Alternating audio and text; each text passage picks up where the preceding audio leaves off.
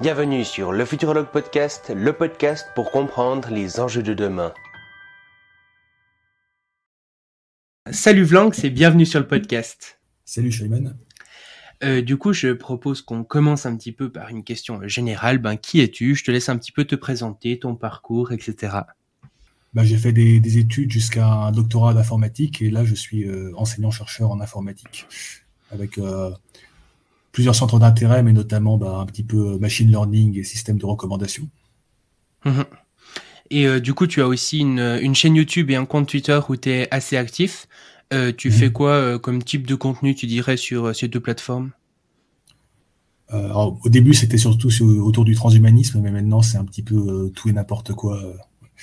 Notamment, ensuite, bah, on va peut-être en parler, suite à la réalisation que, comment dire, si on veut espérer qu'il y ait une forme de transhumanisme positif, il faut qu'il y ait un contexte politique euh, favorable à ça. Mhm. Ouais, on va on va parler de ça. Et euh, bah du coup, je propose qu'on rentre dans le dur. Euh, qu'est-ce que tu penses du capitalisme de manière générale? Est-ce que tu penses que c'est un, mode de société qui est bien et qui est durable ou le contraire? En fait, je suis un peu embarrassé parce que je, vois souvent, bah, il y a plein de gens sur Twitter politiquement à gauche qui parle le capitalisme, le capitalisme, le capitalisme. Et moi, j'ai pas de définition euh, très précise de ce que c'est. Parce que, pas, par exemple, si on prend une, ville commerçante euh, euh, au Moyen-Orient du Moyen Âge, est-ce que c'était pas déjà du capitalisme très poussé Genre, c'était des échanges commerciaux, des riches, des pauvres, bon, l'accumulation. Mhm. Alors, je ne voudrais pas tomber, tomber, dans le discours de ceux qui disent que oui, le capitalisme a toujours existé, donc c'est dans la nature humaine, donc euh, ce sera comme ça jusqu'à la fin des temps. Mais euh, en gros, ça me semble être un petit peu le, on va dire le, fonctionnement euh, par défaut si on ne fait pas d'efforts supplémentaires. Bon, là, je vais me faire tomber dessus par plein de gens, mais. Mhm. Et, et, du coup, bah, par exemple, on pourrait donner une définition du capitalisme comme le, le fait que des entreprises euh, en concurrence et euh, des, des, des, entreprises en concurrence, des moyens privés de production et une recherche du profit comme euh, valeur suprême. Ça, tu penses que du coup? Oui, voilà, avec avec, bah, avec la possibilité d'accumuler une quantité illimitée, on va dire, d'argent. Mmh et ça, du coup, tu penses que que c'est un modèle qui est viable ou pas? Bah, c'est une vaste question. Euh, bah, dans, le, dans le contexte actuel, euh, ça pose plusieurs problèmes, bah, notamment les, problèmes écologiques, parce que si, si on a un système qui pousse à produire euh, tout et n'importe quoi le plus possible, indépendamment d'autres considérations, ça peut poser des problèmes en termes de, ressources, de pollution, puis bien sûr en termes d'inégalité. Bah, tu as, sans doute entendu parler du, du fameux livre de Thomas Piketty, le capitalisme au 21e siècle, je crois, quelque chose comme ça, mhm. qui, euh, en gros, qui, se résume par l'équation euh, R supérieur à G, ou, la merde, en gros, que le, le rendement qu'on obtient euh, lorsqu'on a beaucoup d'argent et qu'on investit cet argent est supérieur à, G, le taux de croissance, je crois, quelque chose comme ça. Et donc, du coup, bah, les inégalités vont s'accroître mécaniquement, sauf dans des périodes très particulières. C'est là, là que le livre devient un petit peu vertigineux, c'est qu'en gros, si on a eu un espèce de rééquilibrage après la Seconde Guerre mondiale, c'est simplement parce que la, Seconde Guerre mondiale a détruit beaucoup de patrimoine, et dont notamment du patrimoine de, gens riches, ce qui a un petit peu remis les, pendules à zéro. Mais maintenant, on serait en train de revenir à un taux euh, d'inégalité euh, proche de ce qu'il y avait euh, avant la Première Guerre mondiale. Mmh et, ouais, du coup, ben, pour contrer ça, il y a, plusieurs plusieurs euh, courants qui sont nés un petit peu, bah, notamment bah, par exemple je pense tout ce qui est économie circulaire, euh, économie bleue, etc. Euh, ça tu penses que c'est juste du bullshit ou bien c'est des choses qui pourraient réellement être intéressantes? Euh, Faudrait que tu rappelles ce que c'est un petit peu. Ben disons l'économie circulaire c'est le concept de de recycler par exemple euh, au lieu de d'aller extraire euh, des métaux de pouvoir les recycler et du coup on arriverait sur une sorte de cycle où il y aurait plus de déchets mais que que les déchets en fait seraient les matières premières des prochains produits. Et puis euh, la même chose avec des usines qui n'exporteraient pas enfin qui ne n'émettraient pas de CO2 mais qui pourraient même être CO2 positives ou ce genre de choses en sorte une sorte de capitalisme vert, on pourrait dire, qui prend en compte un peu la nature? Ben là, ce serait plus des, des régulations écologiques, mais qu'on pourrait imaginer dans un système capitaliste ou communiste ou je ne sais pas. Mmh et, euh, et du coup, bah, il y, en a quand même beaucoup qui, euh, qui mettent ça en avant pour dire qu'on pourrait continuer un petit peu comme maintenant, mais en mettant ce genre de, de pratique euh, en œuvre. Est-ce que tu penses que ce genre de pratique pourrait suffire à, à résoudre les problèmes auxquels on fait face? En tout cas, jusque-là, toutes les mesures qui ont été prises, par exemple, suite à la COP 21, de, de base, c'est des mesures largement insuffisantes, et en plus, elles sont largement non appliquées. Donc, comment dire? Je, ne pense pas que des petites mesures comme ça vont suffire. Il faudrait, faudrait vraiment, euh, peut-être pas revoir de fond en comble, mais vraiment des, quelque chose de très ambitieux euh, au niveau de, des, plus grandes puissances économiques du monde, en, termes mmh. d'organisation de la production. Et, et, ouais, du coup, euh, pour pour contrer un petit peu cette cette idéologie-là, bah, il y a notamment des gens qui pensent qu'il justement il faut repenser le tout de fond en comble, notamment avec, bah, par exemple, de, des mouvements pour euh, la décroissance. Euh, toi, est-ce que tu, te définirais toi-même comme décroissantiste, par exemple? Alors, quand, on dit décroissance, l'image mentale qu'on va avoir en tête, ça va être plutôt des, un peu des, hippies qui vivent dans, leur forêt euh, avec des slips en ortie.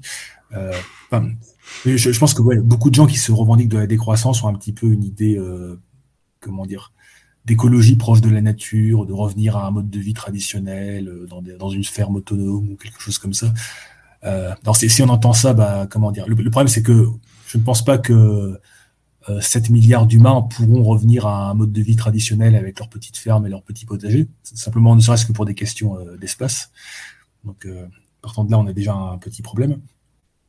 Après, mmh. si par décroissance, on entend bah, ne plus avoir déjà que, cet objectif de maximisation du, PIB, quoi qu'il en coûte, et on ne sait même plus pourquoi on cherchait à maximiser le PIB, on a oublié pourquoi c'était une bonne chose, et qu'on changeait d'objectif, qui quitte à, pour atteindre ses objectifs écologiques, par exemple, bah, se mettre d'accord sur le fait de produire moins. Si on appelle ça décroissance, euh, oui, ça pourrait être ça. Mhm. Et, euh, et, ouais, du coup, si on, si, euh, par exemple, imaginons qu'on arrive à inventer un autre indicateur que le PIB qui prenne en compte je sais pas, la, la santé, l'environnement, etc., plein de choses plus importantes, enfin qu'on pourrait juger comme étant plus importantes que le profit à l'état brut.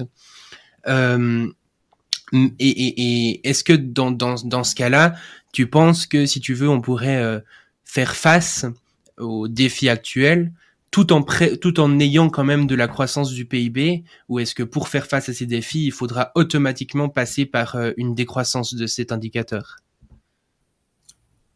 Euh, ça, me semble très probable qu'il faille passer par une décroissance de cet indicateur, mais, encore une fois, euh, est-ce que cet indicateur est seulement dans notre intérêt? Parce qu'on a tendance à confondre PIB et confort de vie et qualité de vie, ce qui était peut-être vrai euh, au, moment où le PIB a été introduit, mais Je, veux dire, si par exemple on, bah, en, Ukraine on, rase plein d'hôpitaux et qu'on les reconstruit, bah, ça va faire monter le PIB. Pareil, si on vend des armes, ça va faire monter le PIB.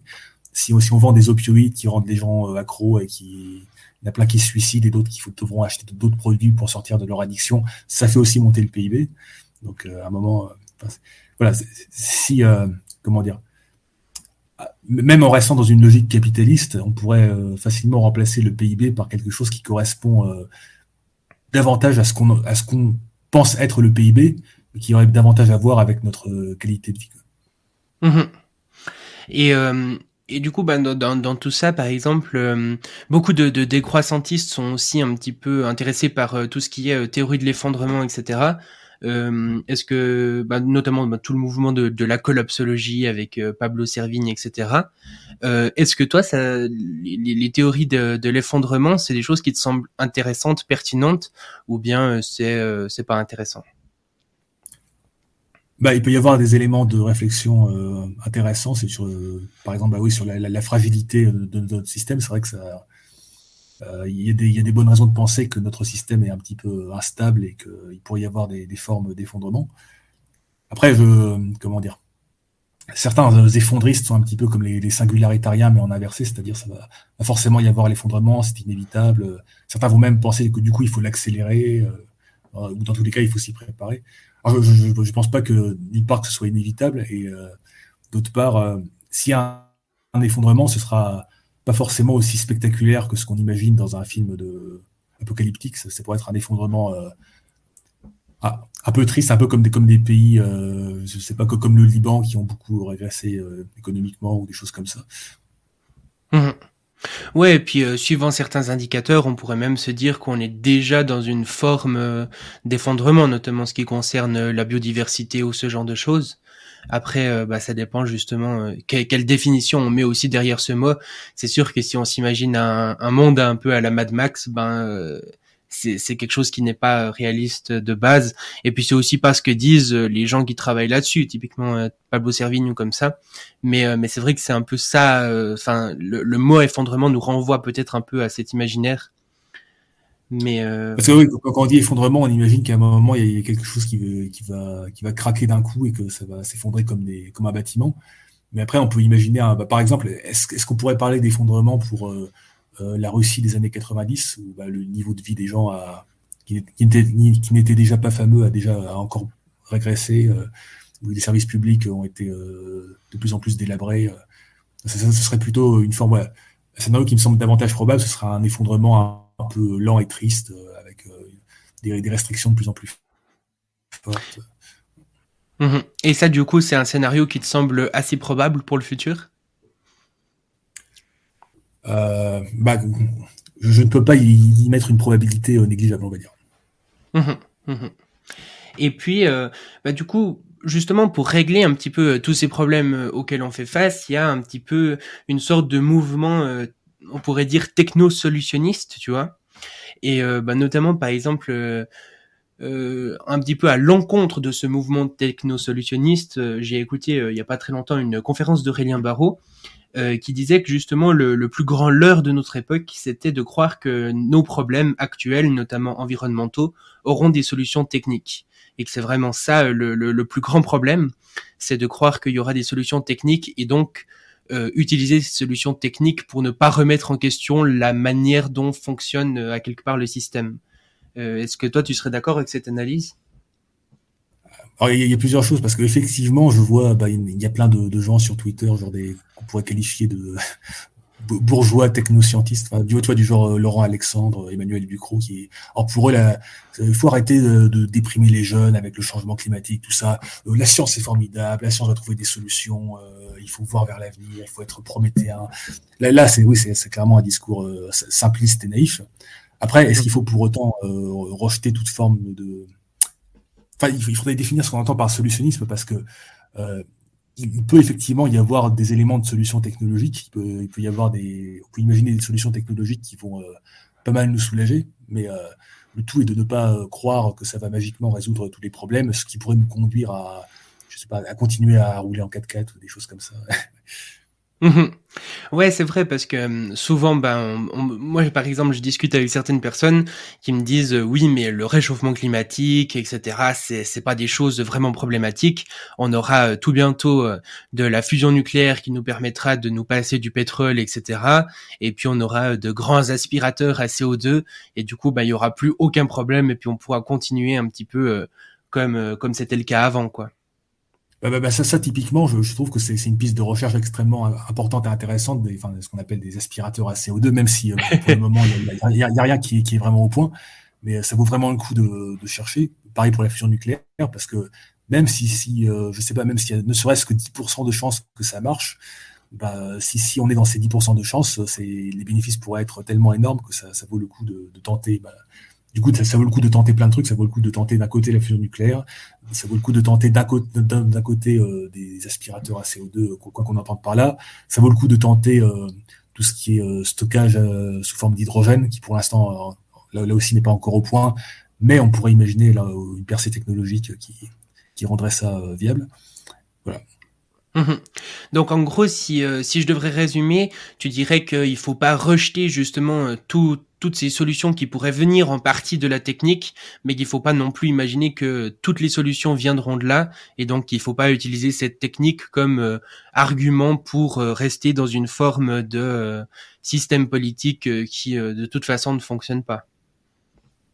En, fait, on a souvent tendance à, choisir un scénario et à tout miser là-dessus, alors qu'en fait, tu, connais l'expression bayésien qui a peut-être un petit mot, mot qui est un peu surutilisé, mais moi je pense qu'il faut, il y, a, plusieurs scénarios possibles. on peut euh, mettre une probabilité plus ou moins importante à chaque scénario.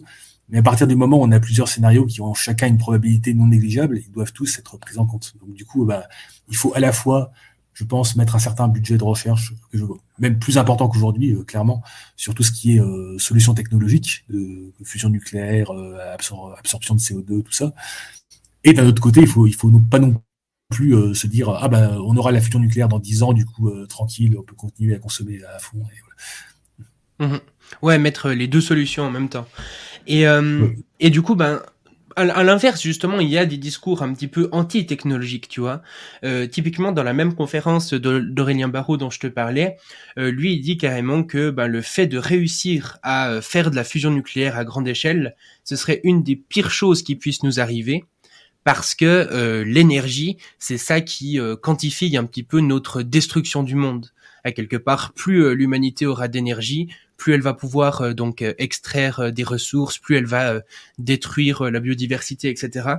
Et donc donner à l'humanité une source d'énergie beaucoup plus grande que ce qu'on connaît aujourd'hui et avec moins d'impact direct sur le climat, eh ben ça pourrait potentiellement être beaucoup plus grave, par exemple pour la biodiversité ou ce genre de choses. Qu'est-ce que tu penses justement de, ces discours ben, un petit peu anti-technologiques, on pourrait dire? Alors ça, ça, me semble un peu étrange comme raisonnement parce que si on a une, énergie quasi illimitée, pourquoi est-ce qu'on a besoin de forêt pour extraire davantage d'énergie déjà? Enfin, après, ça, ça, dépend de la manière dont on l'utilise, mais il me semble que si on avait quelque chose comme la fusion nucléaire, on pourrait facilement imaginer plein de scénarios dans lesquels justement on réduirait largement l'impact écologique dans plein plein de secteurs. C'est plutôt plus pour extraire euh, des matières premières que pour aller euh, extraire de l'énergie. Tu vois, dans le sens que bah, si on a beaucoup d'énergie, alors ça va faire que les choses coûtent beaucoup moins cher donc on va euh, consommer beaucoup plus et donc euh, cette consommation va entraîner euh, bah déjà plus d'énergie, mais ce qui est pas forcément un gros gros problème s'il y a de la fusion nucléaire, mais aussi bah, du coup beaucoup plus d'extraction de ressources, etc., qui pourrait poser de, de gros problèmes, pas forcément d'un point de vue climatique, mais d'un point de vue environnemental plus global, tu vois, avec la biodiversité ou ce genre de choses. Ouais, ouais alors, du, du, coup, le problème, c'est l'extraction des ressources. Sinon, c'est un peu tordu comme raisonnement. Ce serait un peu que, tu vois, si tu as un nouveau euh, Covid-19, le, le Covid-23, par exemple, et que, ce serait comme dire, non, non, il faut surtout pas trouver un vaccin parce que tant qu'il y a eu le Covid-23, bah, il y a, toutes les frontières sont fermées, il n'y a plus d'avions, du coup, on rejette moins de CO2, du coup, c'est bien, donc il faut pas trouver de vaccin pour le, le Covid-23. Mmh mais, euh, euh, tu, tu, par exemple. il y a aussi un discours, un discours que j'ai vu. Alors, je sais pas si c'est celui d'Aurélien Barraud, mais euh, de, de, pas mal de personnes qui mhm. considèrent qu'effectivement la, la, fusion nucléaire serait une mauvaise chose parce que ça nous permettrait de continuer dans notre euh, mode de, de vie de consommation capitaliste, ce qui serait un petit peu immoral en soi. Mais euh, mhm. après, a priori, les, les, problèmes que pose ce mode de vie, c'est surtout euh, son impact écologique. C'est pas le, si on enlève l'impact écologique, je, je, ne vois plus vraiment de, de problème. En tout cas, bah, pas, des problèmes de cette ampleur-là. Bah disons que, que la, euh, par exemple, fusion nucléaire pourrait permettre d'améliorer grandement justement euh, tout ce qui est euh, gaz à effet de serre, etc. Mais disons d'un point de vue écologique plus global avec la biodiversité, etc. C'est pas dit que ça améliore grand chose, même peut-être ça pourrait l'empirer. Et puis après, bah, il y a tout ce que tu as dit avant, notamment au niveau bah, des inégalités, etc.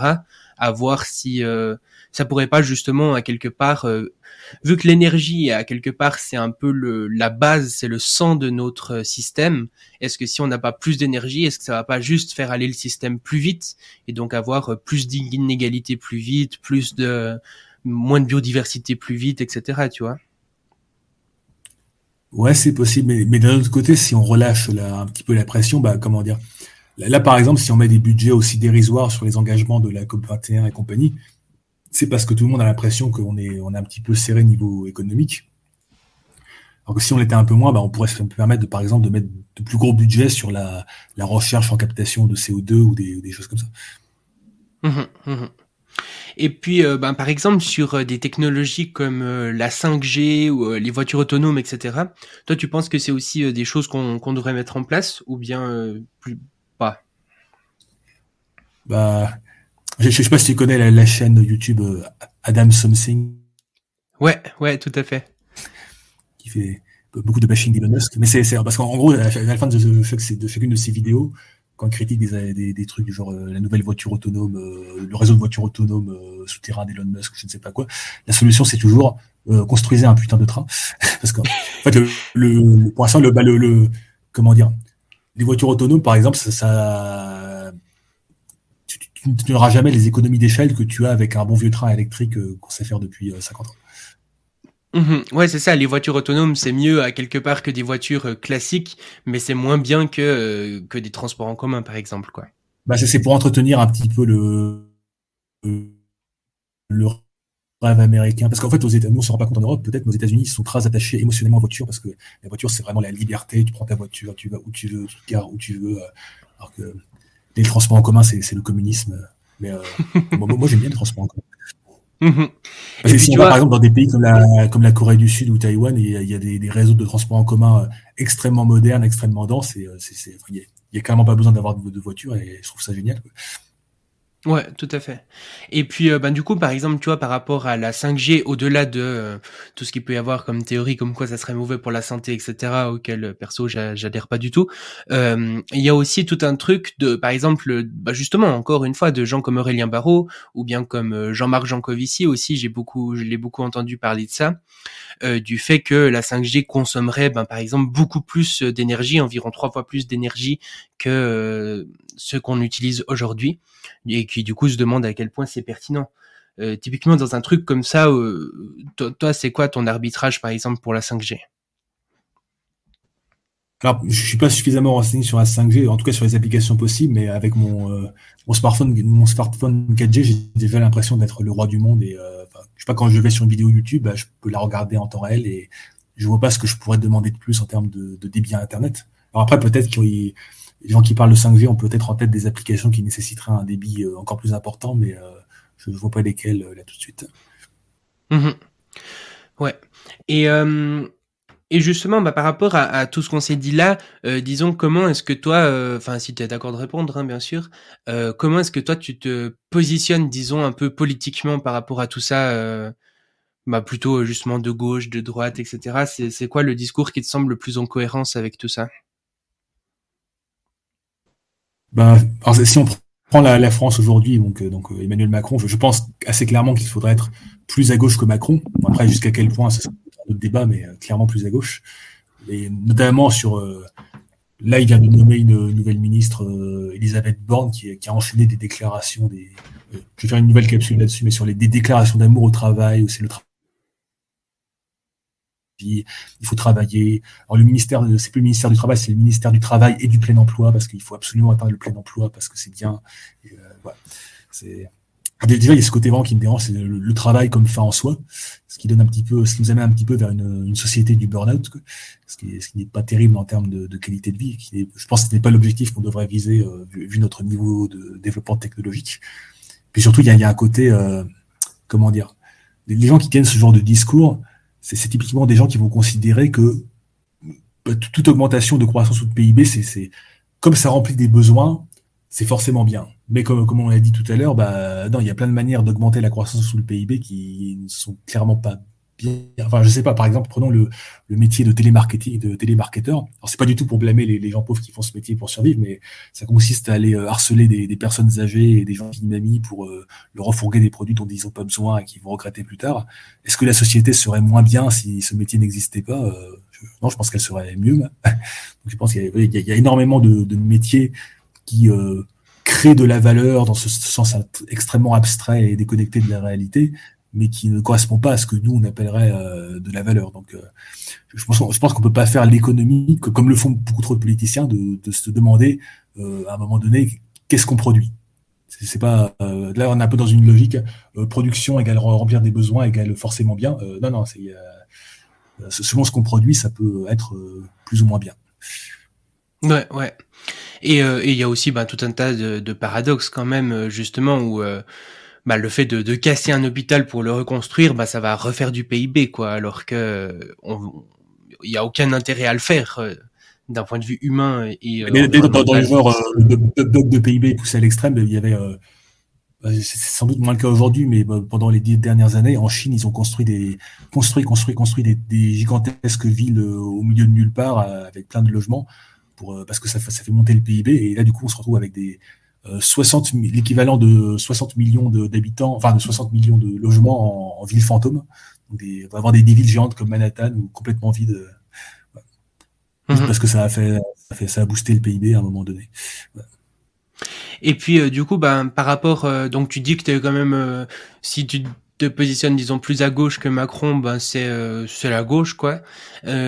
toi, quel est-ce que tu as, des désaccords justement ben, avec tous les gens qui sont disons plus à gauche que Macron, les discours qui te semblent problématiques?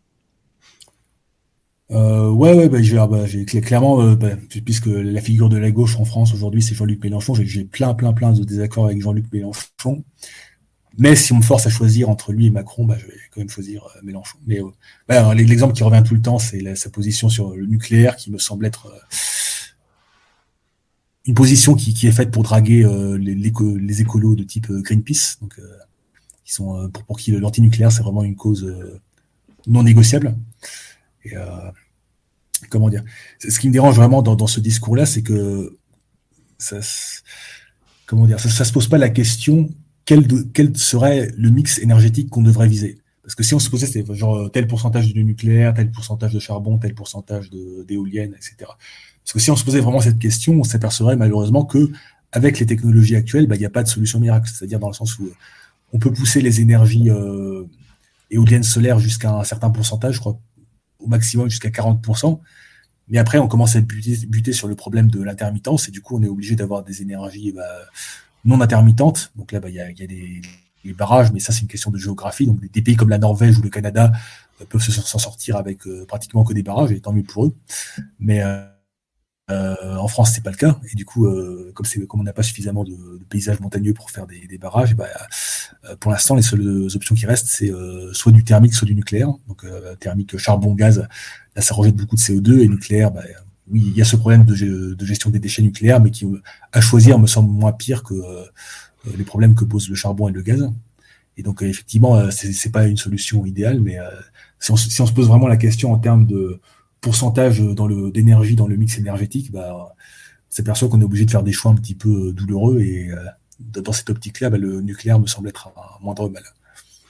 Et puis, euh, ben, par rapport à ceux, par exemple, qui diraient que euh, des technologies comme les éoliennes en mer, par exemple, sont quasiment pas intermittentes, etc., et que du coup, ça pourrait nous permettre de, pallier justement à cette intermittence des énergies renouvelables, et donc avoir un mix 100% renouvelable. Euh, tu, penses quoi de ça?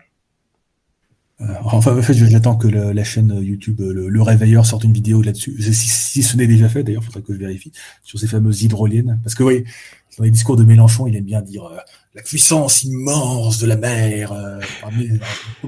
c'est possible effectivement qu'il y aurait sans doute quelque chose à faire de ce côté-là. Mais là, c'est dit de manière un petit peu trop poétique à mon goût et j'aimerais bien avoir des chiffres et des études de faisabilité. Mais euh, après, je suis pas suffisamment renseigné, donc effectivement, bah, ce serait en tout cas, ne serait-ce qu'en termes de, de, recherche et développement, ce serait une piste intéressante à, à creuser. Et tout, ce qui est, et aussi l'énergie euh, ou, ou l'eau motrice. je sais pas ce que ça vaut, mais pourquoi pas. Mmh. Et puis, euh, disons, mis à part ça, il y a quoi d'autre comme euh, grand désaccord que tu pourrais avoir, par exemple, avec Jean-Luc Mélenchon, par exemple? Bon, Après, il y a tout ce qui touche à sa personnalité qui est on pourrait dire un petit peu cyniquement qu'il est pour la sixième République, ce qui est une bonne chose, je pense, mais euh, dans son parti, c'est pas du tout démocratique, c'est lui le chef, ce qui est un petit peu embêtant. Et puis le, côté, euh, là, je vais me fâcher avec des gens, mais il y a, quand même un petit côté euh, Trump, tu vois. Par, exemple, en gros, si, on remplaçait Jean-Luc Mélenchon par Bernie Sanders, le candidat américain, ça, ça, nous soulagerait beaucoup parce que la, j'ai beaucoup moins de problèmes avec la personnalité de, de Bernie Sanders qu'avec la personnalité de, de, Mélenchon qui fait tout le temps des, des cacas nerveux. Euh, enfin, comment dire C'est pas vraiment le tempérament que je trouve positif pour un pour un chef d'État. Ce qui, alors bien sûr, ça doit pas être. Euh, certains vont dire que c'est euh, un, un, game breaker et que du coup c'est impossible de voter pour lui. Bah, il faut, il faut quand même mettre en balance sa personnalité par rapport au programme des autres candidats. Donc c'est pas c'était pas tout non plus. Et, et puis et puis sinon par rapport au, au programme en lui-même, alors, bah, après, tout ce qui est euh, social, économique, j'ai tendance, je... peut-être qu'un économiste ne serait pas d'accord, mais euh, avec mes modestes connaissances euh, limitées en économie, je suis pour l'instant plutôt d'accord. Et ça, me semble un petit peu en phase avec ce que recommandent des gens comme Thomas Piketty, par exemple. Mmh en, gros, par, exemple, tout ce qui est taxation, en gros, ce serait uniquement, il y aurait une augmentation progressive des taxations au-delà de, des gens qui gagnent 4000 euros net par mois. Il y a des gens qui ne seront pas d'accord, mais je, pense que 4000 euros net par mois, on, vit très très bien en France aujourd'hui. Il n'y a, pas, a pas à se plaindre on peut, oui, on peut, très, très largement envisager de taxer les, hauts patrimoines, les, hauts revenus, euh, bien davantage qu'on ne le fait aujourd'hui. Euh, mmh. puis, euh, tu vois, par exemple, pour revenir un peu à cette histoire de, technologie, aussi avec des technologies comme, bah, je sais pas, la 5G, le métaverse ou comme ça, il y a beaucoup de, gens qui vont dire qui, qui vont même pas spécialement euh, se poser la question de est-ce que ces technologies sont utiles ou pas, mais qui vont dire quelque chose du genre euh, il faut les développer parce que sinon on va perdre euh, notre place de leader un petit peu, tu vois. Ces technologies c'est le futur et il faut qu'on soit dans le futur en tant que nation, sinon on est perdu. Qui est un discours en général tenu quand même par des gens plutôt libéraux. Tu, tu, tu, tu penses qu'il y a, quelque chose à retirer de ce genre de discours ou pas du tout? Bah, ça dépend de quoi on parle, parce que si, on parlait de, leadership en termes euh, de, je sais pas, de recherche en fusion nucléaire ou d'énergie renouvelable ou de, trucs du genre, de, trucs qui ont un, bénéfice clair et concret, euh, oui, effectivement, bah, il faut, il faut, ce serait une mauvaise chose que l'Europe soit à la traîne. Et, mais même, parce que là, là ça m'embête un peu parce que c'est formulé en, uniquement en termes compétitifs, euh, d'être le premier, comme si c'était un jeu à somme alors que c'est pas du tout un jeu à somme mais enfin, pour, formuler ça autrement, et oui, l'Union européenne doit clairement investir un, budget conséquent, par exemple sur la recherche et le développement des énergies euh, renouvelables. Mais après, euh, est-ce que le métaverse a autant d'intérêt que les énergies renouvelables? Euh, bon, On a déjà fait un podcast l'autre fois là-dessus. pour pour l'instant, je, ne suis pas vraiment d'accord. Il faudrait, déjà trouver au moins un, use case suffisamment pertinent pour justifier des, investissements massifs. Mmh et puis, disons, euh, sur euh, du plus long terme, ou euh, disons de manière plus utopique, bah, justement, quelle serait pour toi une sorte de, de société parfaite de, de bah, je sais pas, par exemple, beaucoup pensent, bah, je sais pas, l'anarchisme, le communisme, l'anarcho-communisme, ou des trucs comme ça. Est-ce que toi, il y a justement une, une, société comme ça où tu te dis la structure, dans la manière dont elle est structurée, qui te paraît plus pertinente que les autres? Ouais. Euh, pour, tout ce qui est anarchisme et compagnie, alors je, suis euh, généralement très sympathique des, gens qui se revendiquent de l'anarchisme, mais un problème que j'ai, c'est que malgré des, nombreux efforts pour me renseigner sur le sujet, je, n'arrive toujours pas à visualiser à quoi ressemblerait une société anarchiste, euh, sauf, si on imagine une société anarchiste avec un niveau technologique très très bas. Alors là, je peux imaginer, mais avec un niveau technologique actuel ou même des, des années 60-50, j'ai vraiment du mal à imaginer à quoi ça pourrait ressembler. Euh, après, bah, je, je, je, suis tout à fait disposé à changer d'avis euh, si on m'explique. Euh. Par, exemple, j'avais lu un bouquin qui s'appelait genre L'anarchisme en 10 questions. Et après avoir lu, je, je, je n'arrive toujours pas à visualiser en quoi consisterait une société anarchiste.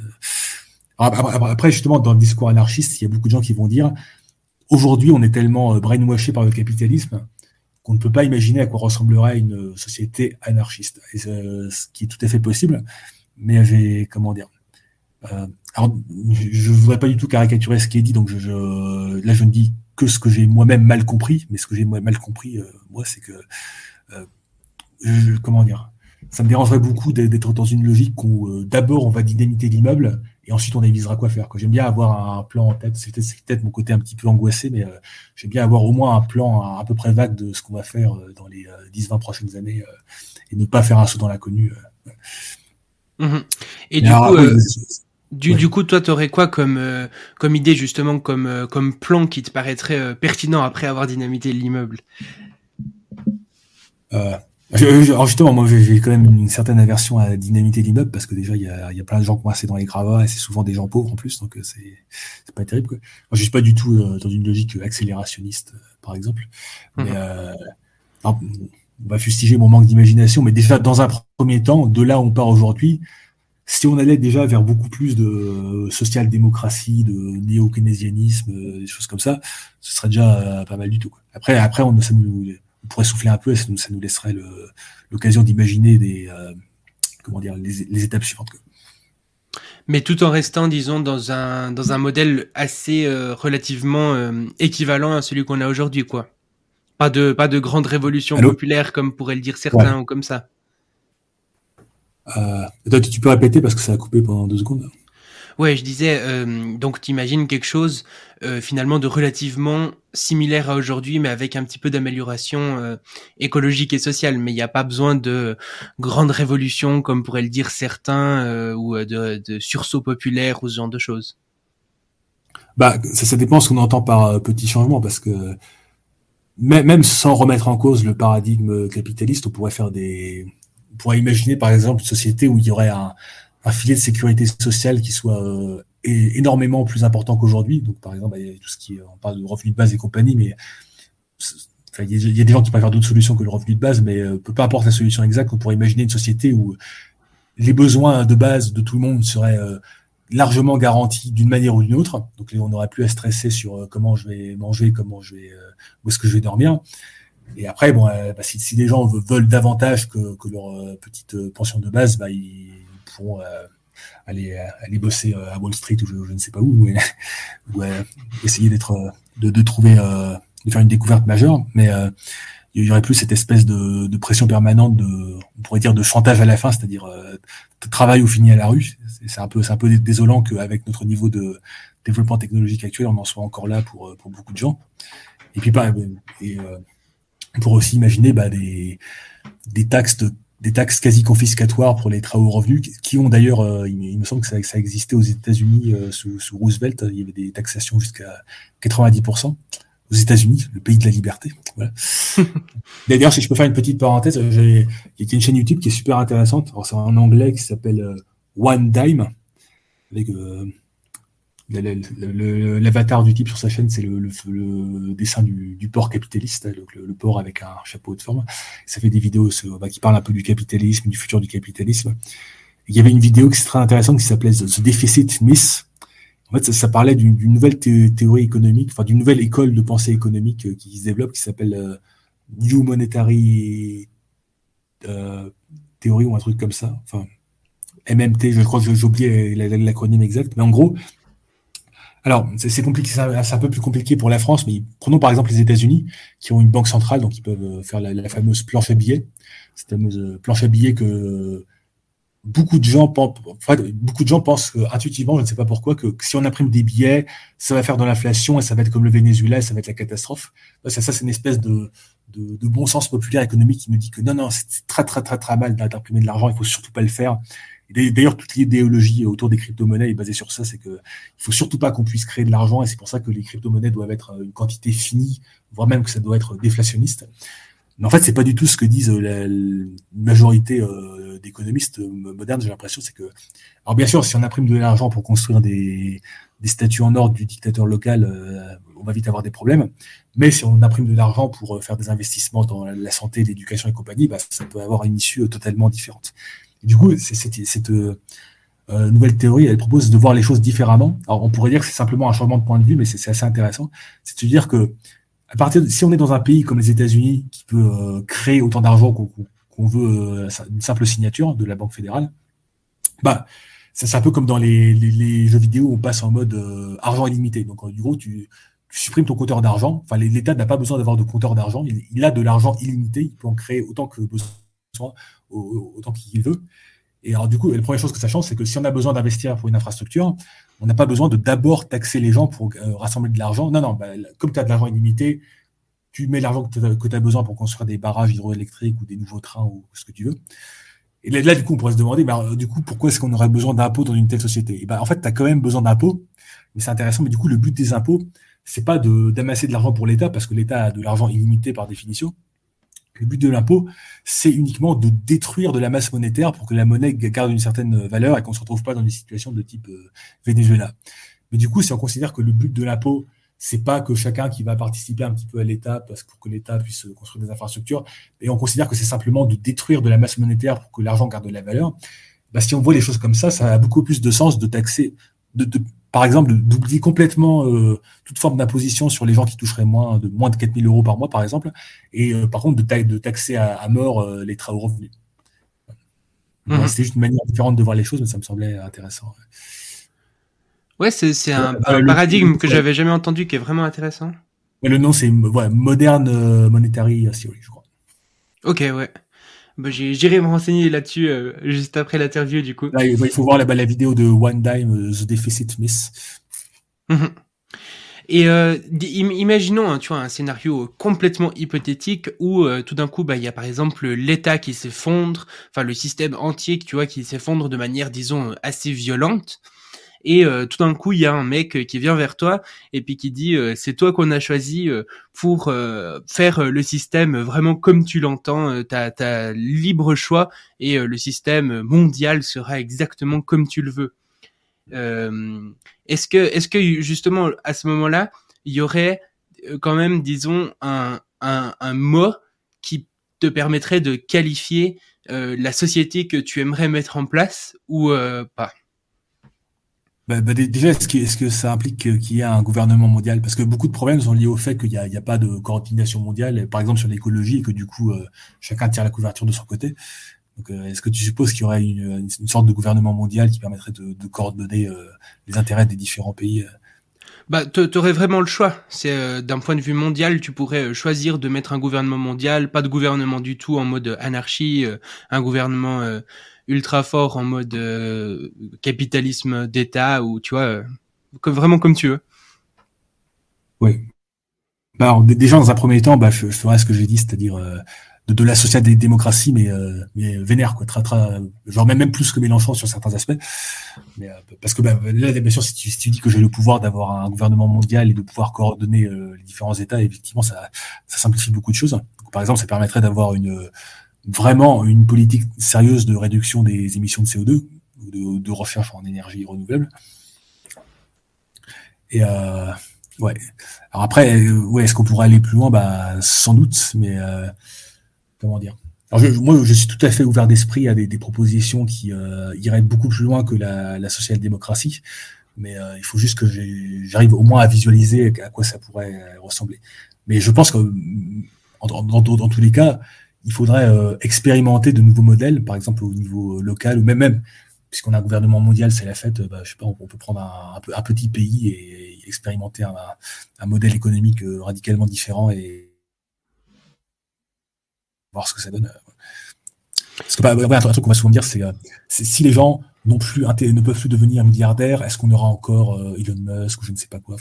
Est-ce que ça va pas euh, tuer la volonté d'innover, de créer des Facebook Je pense que comment dire, le, les inégalités actuelles sont telles que si, elles étaient dix fois moins importantes, on verrait, enfin, les, ultra riches ne verraient même pas la différence en termes de, confort de vie.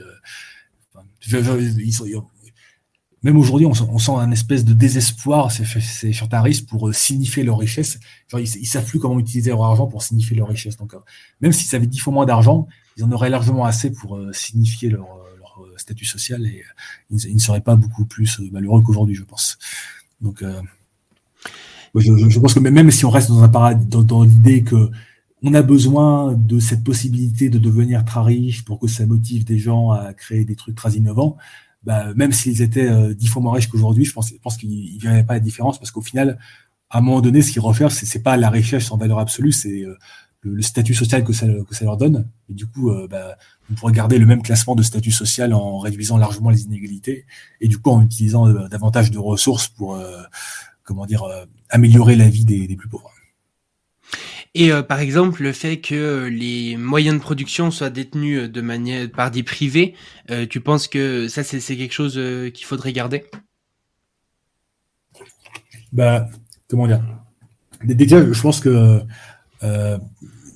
l'extrémisme du, du, privé n'est pas bon. Enfin, je, les pays où il y, a, trop de, privatisation et pas assez de services publics, c'est clairement pas forcément des pays où il, où fait bon vivre bien sûr, bah, on pourrait citer les États-Unis. Bah, comment dire Évidemment, si, si, on, si, si on est un milliardaire, euh, on, va, on, va, apprécier son niveau de vie aux États-Unis. Mais si on est un Américain choisi au hasard, on a plus de chances d'être un, un, type qui vit dans un trailer park ou dans un quartier avec plein de, de, de drogue euh, que, que d'être un, un, milliardaire avec sa, sa, belle villa à Hollywood. Donc, euh, je pense qu'aujourd'hui, par exemple, il faut clairement mieux. Si on me donne le choix entre euh, être me réincarner dans un Français pris au hasard dans un Danois pris au hasard ou dans un Américain pris au hasard, je préfère être un, un Danois pris au hasard qu'un Américain pris au hasard parce que si je prends, si je prends la solution américaine, bah, j'aurais beaucoup plus de chances de me retrouver dans un, des conditions de vie beaucoup plus merdiques. Donc je, pense pas, il y a, une espèce d'optimal à trouver quelque part, et je pense que des, pays comme les États-Unis sont trop loin dans la privatisation. Alors après, après est-ce que, l'Europe est au, bon optimum? Je ne sais pas. Est-ce qu'on pourrait aller plus loin Peut-être? Il, faudrait voir. Mais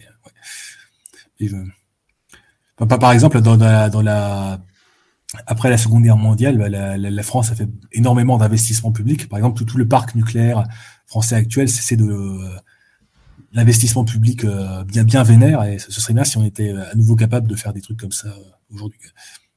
Mmh et puis du coup, bah, pour switcher euh, complètement de sujet, euh, est-ce que tu pourrais nous raconter un petit peu l'évolution de euh, du transhumanisme et de toi, de comment comment a évolué ton ton rapport au transhumanisme depuis le moment où tu as découvert ça jusqu'à maintenant? Ouais. Alors déjà, comment comment je suis tombé là-dessus, bah alors, euh, il y a longtemps, j'avais 14 ans et euh, j'étais très fan du philosophe euh, Nietzsche, comme, souvent quand on a 14 ans, qui est un philosophe en gros, bah, j'ai fâché des gens, mais qui est tellement brumeux que tu peux y plaquer à peu près ce que tu veux.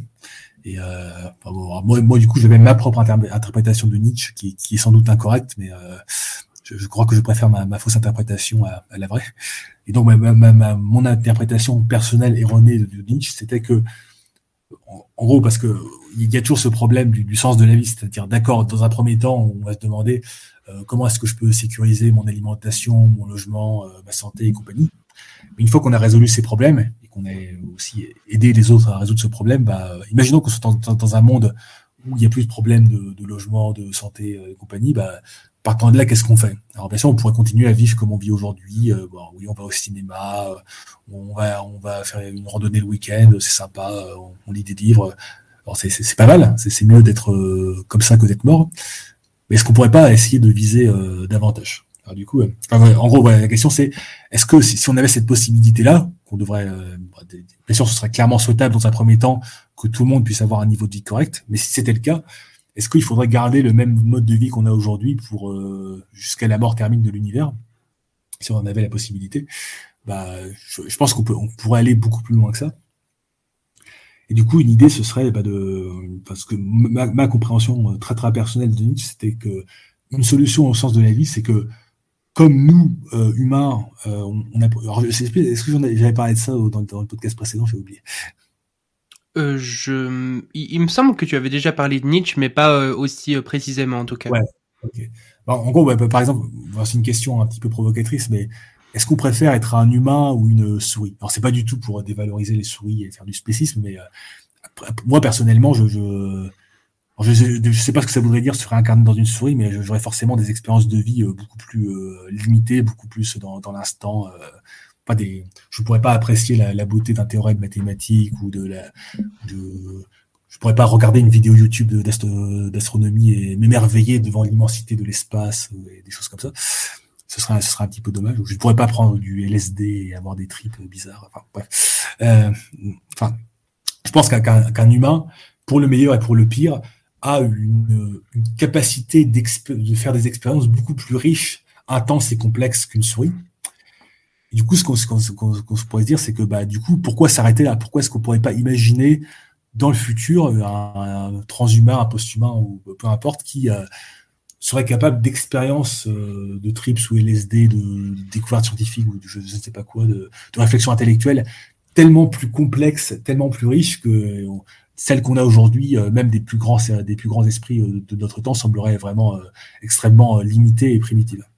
Et du coup, bah, le, le, but de l'humanité, ce serait, une fois qu'on aura bien sûr euh, résolu nos problèmes de base, qui est loin d'être le cas, de euh, bah, d'essayer d'aller vers une espèce d'humain du futur qui sera toujours capable d'expériences plus riches et plus complexes en, en allant euh, on verra, s'il y a une limite mais en tout cas je pense qu'en s'il y a une limite on est on est on en est très très loin aujourd'hui.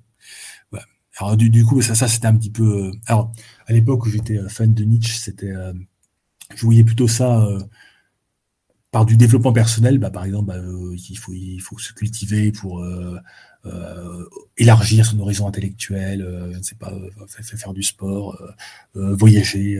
donc, bien, sûr, ça me semble tout à fait une, une piste valable. De, mhm. si, on a, si on a du, temps libre, bah, c'est une bonne chose de, de se cultiver, de regarder on a toutes, ces formidables vidéos de vulgarisation sur YouTube, même si certains trouvent ça un peu superficiel. Mais enfin voilà, donc en, gros, c'est un humain euh, en France aujourd'hui euh, qui a résolu ses problèmes de base et qui a une certaine quantité de temps libre, et ben c'est ce temps libre, c'est une bénédiction. Ne serait-ce qu'avec une connexion internet, on peut, on peut euh, élargir, élargir ses horizons de façon assez vertigineuse. Voilà. Donc, mmh ça, ça, ça c'est un petit peu du transhumanisme low cost, on pourrait dire. Mais, mais du coup, bah, j'ai commencé à voir qu'il y avait des gens. Alors, je crois que la première fois que j'ai entendu parler de transhumanisme, c'était euh, euh une amie qui, me disait en rigolant Ah oui, il y a des gens bizarres, ça s'appelle les transhumanismes, ils veulent qu'on ait, qu'on ait deux, paires de bras supplémentaires. Alors, dit, ok, d'accord, ça vraiment Bon, à l'époque, je connaissais un petit peu le, le gourou euh, Raël qui voulait cloner des bébés, des trucs comme ça. Du coup, ça m'évoquait un petit peu un truc de ce genre-là, donc ouais, une secte quoi.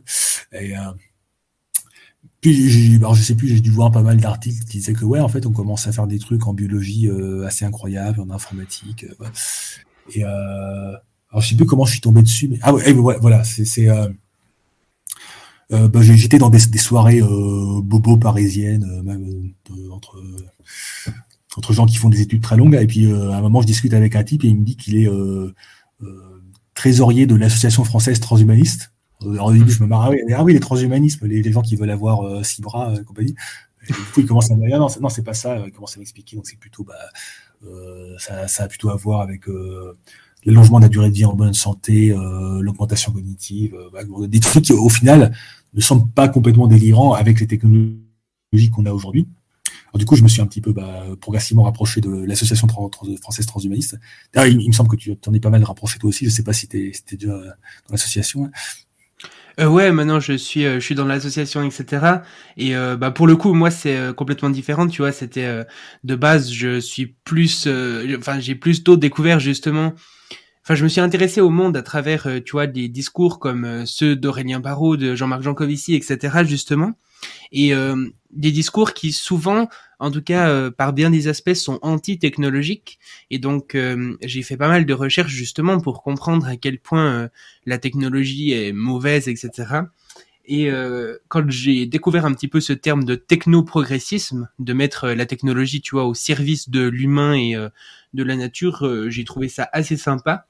Et du coup, bah là, je suis un petit peu en exploration euh, de, de ce monde transhumaniste, technoprogressiste et tout ça, pour voir un petit peu bah, quel est leur avis euh, sur euh, tout ça et puis bah, à quel point à quel point c'est possible ou pas.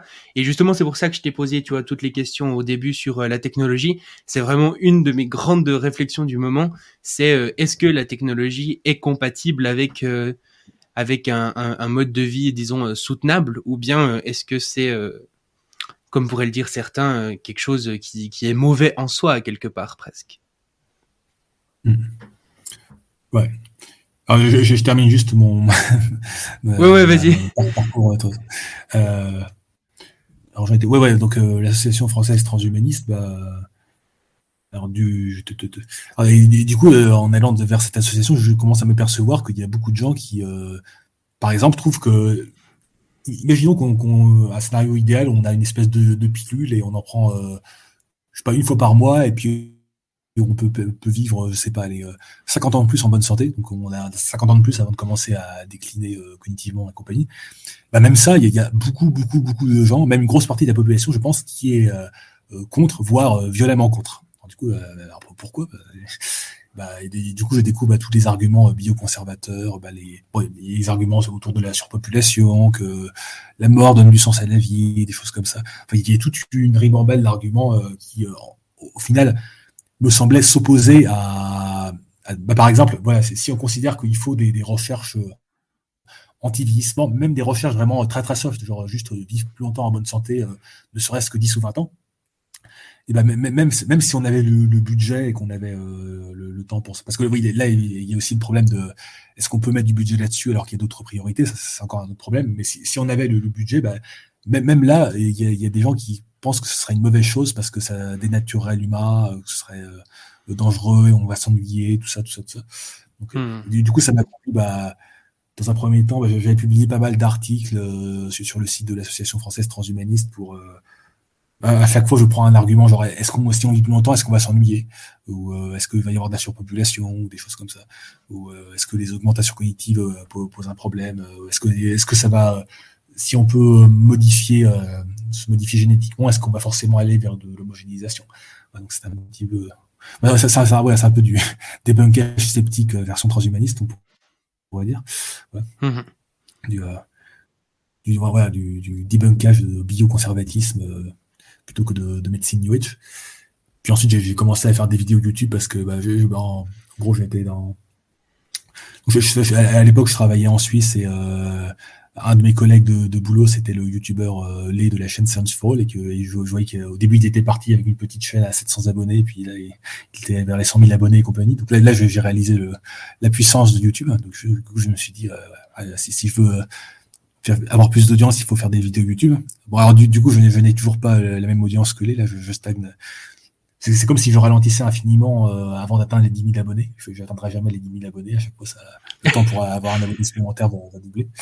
Mais euh, c'est déjà, enfin, je suis déjà très content de faire 2000, euh, 3000 vues par, par vidéo où je fais un podcast dégueulasse avec une image fixe. en tout cas, c'est beaucoup plus qu'à l'époque où je faisais des articles de blog.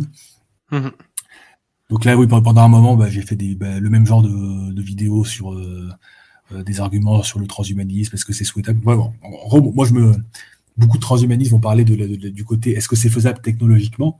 Alors ça, ça, ça c'est intéressant, mais, mais au final, c'est juste une question de quel budget scientifique tu, tu mets sur la question, parce que des, des gens prêts à travailler sur euh, des problèmes de, de médecine anti-âge, il y en a plein. C'est juste ce qui manque, c'est les financements, que ce soit public ou privé.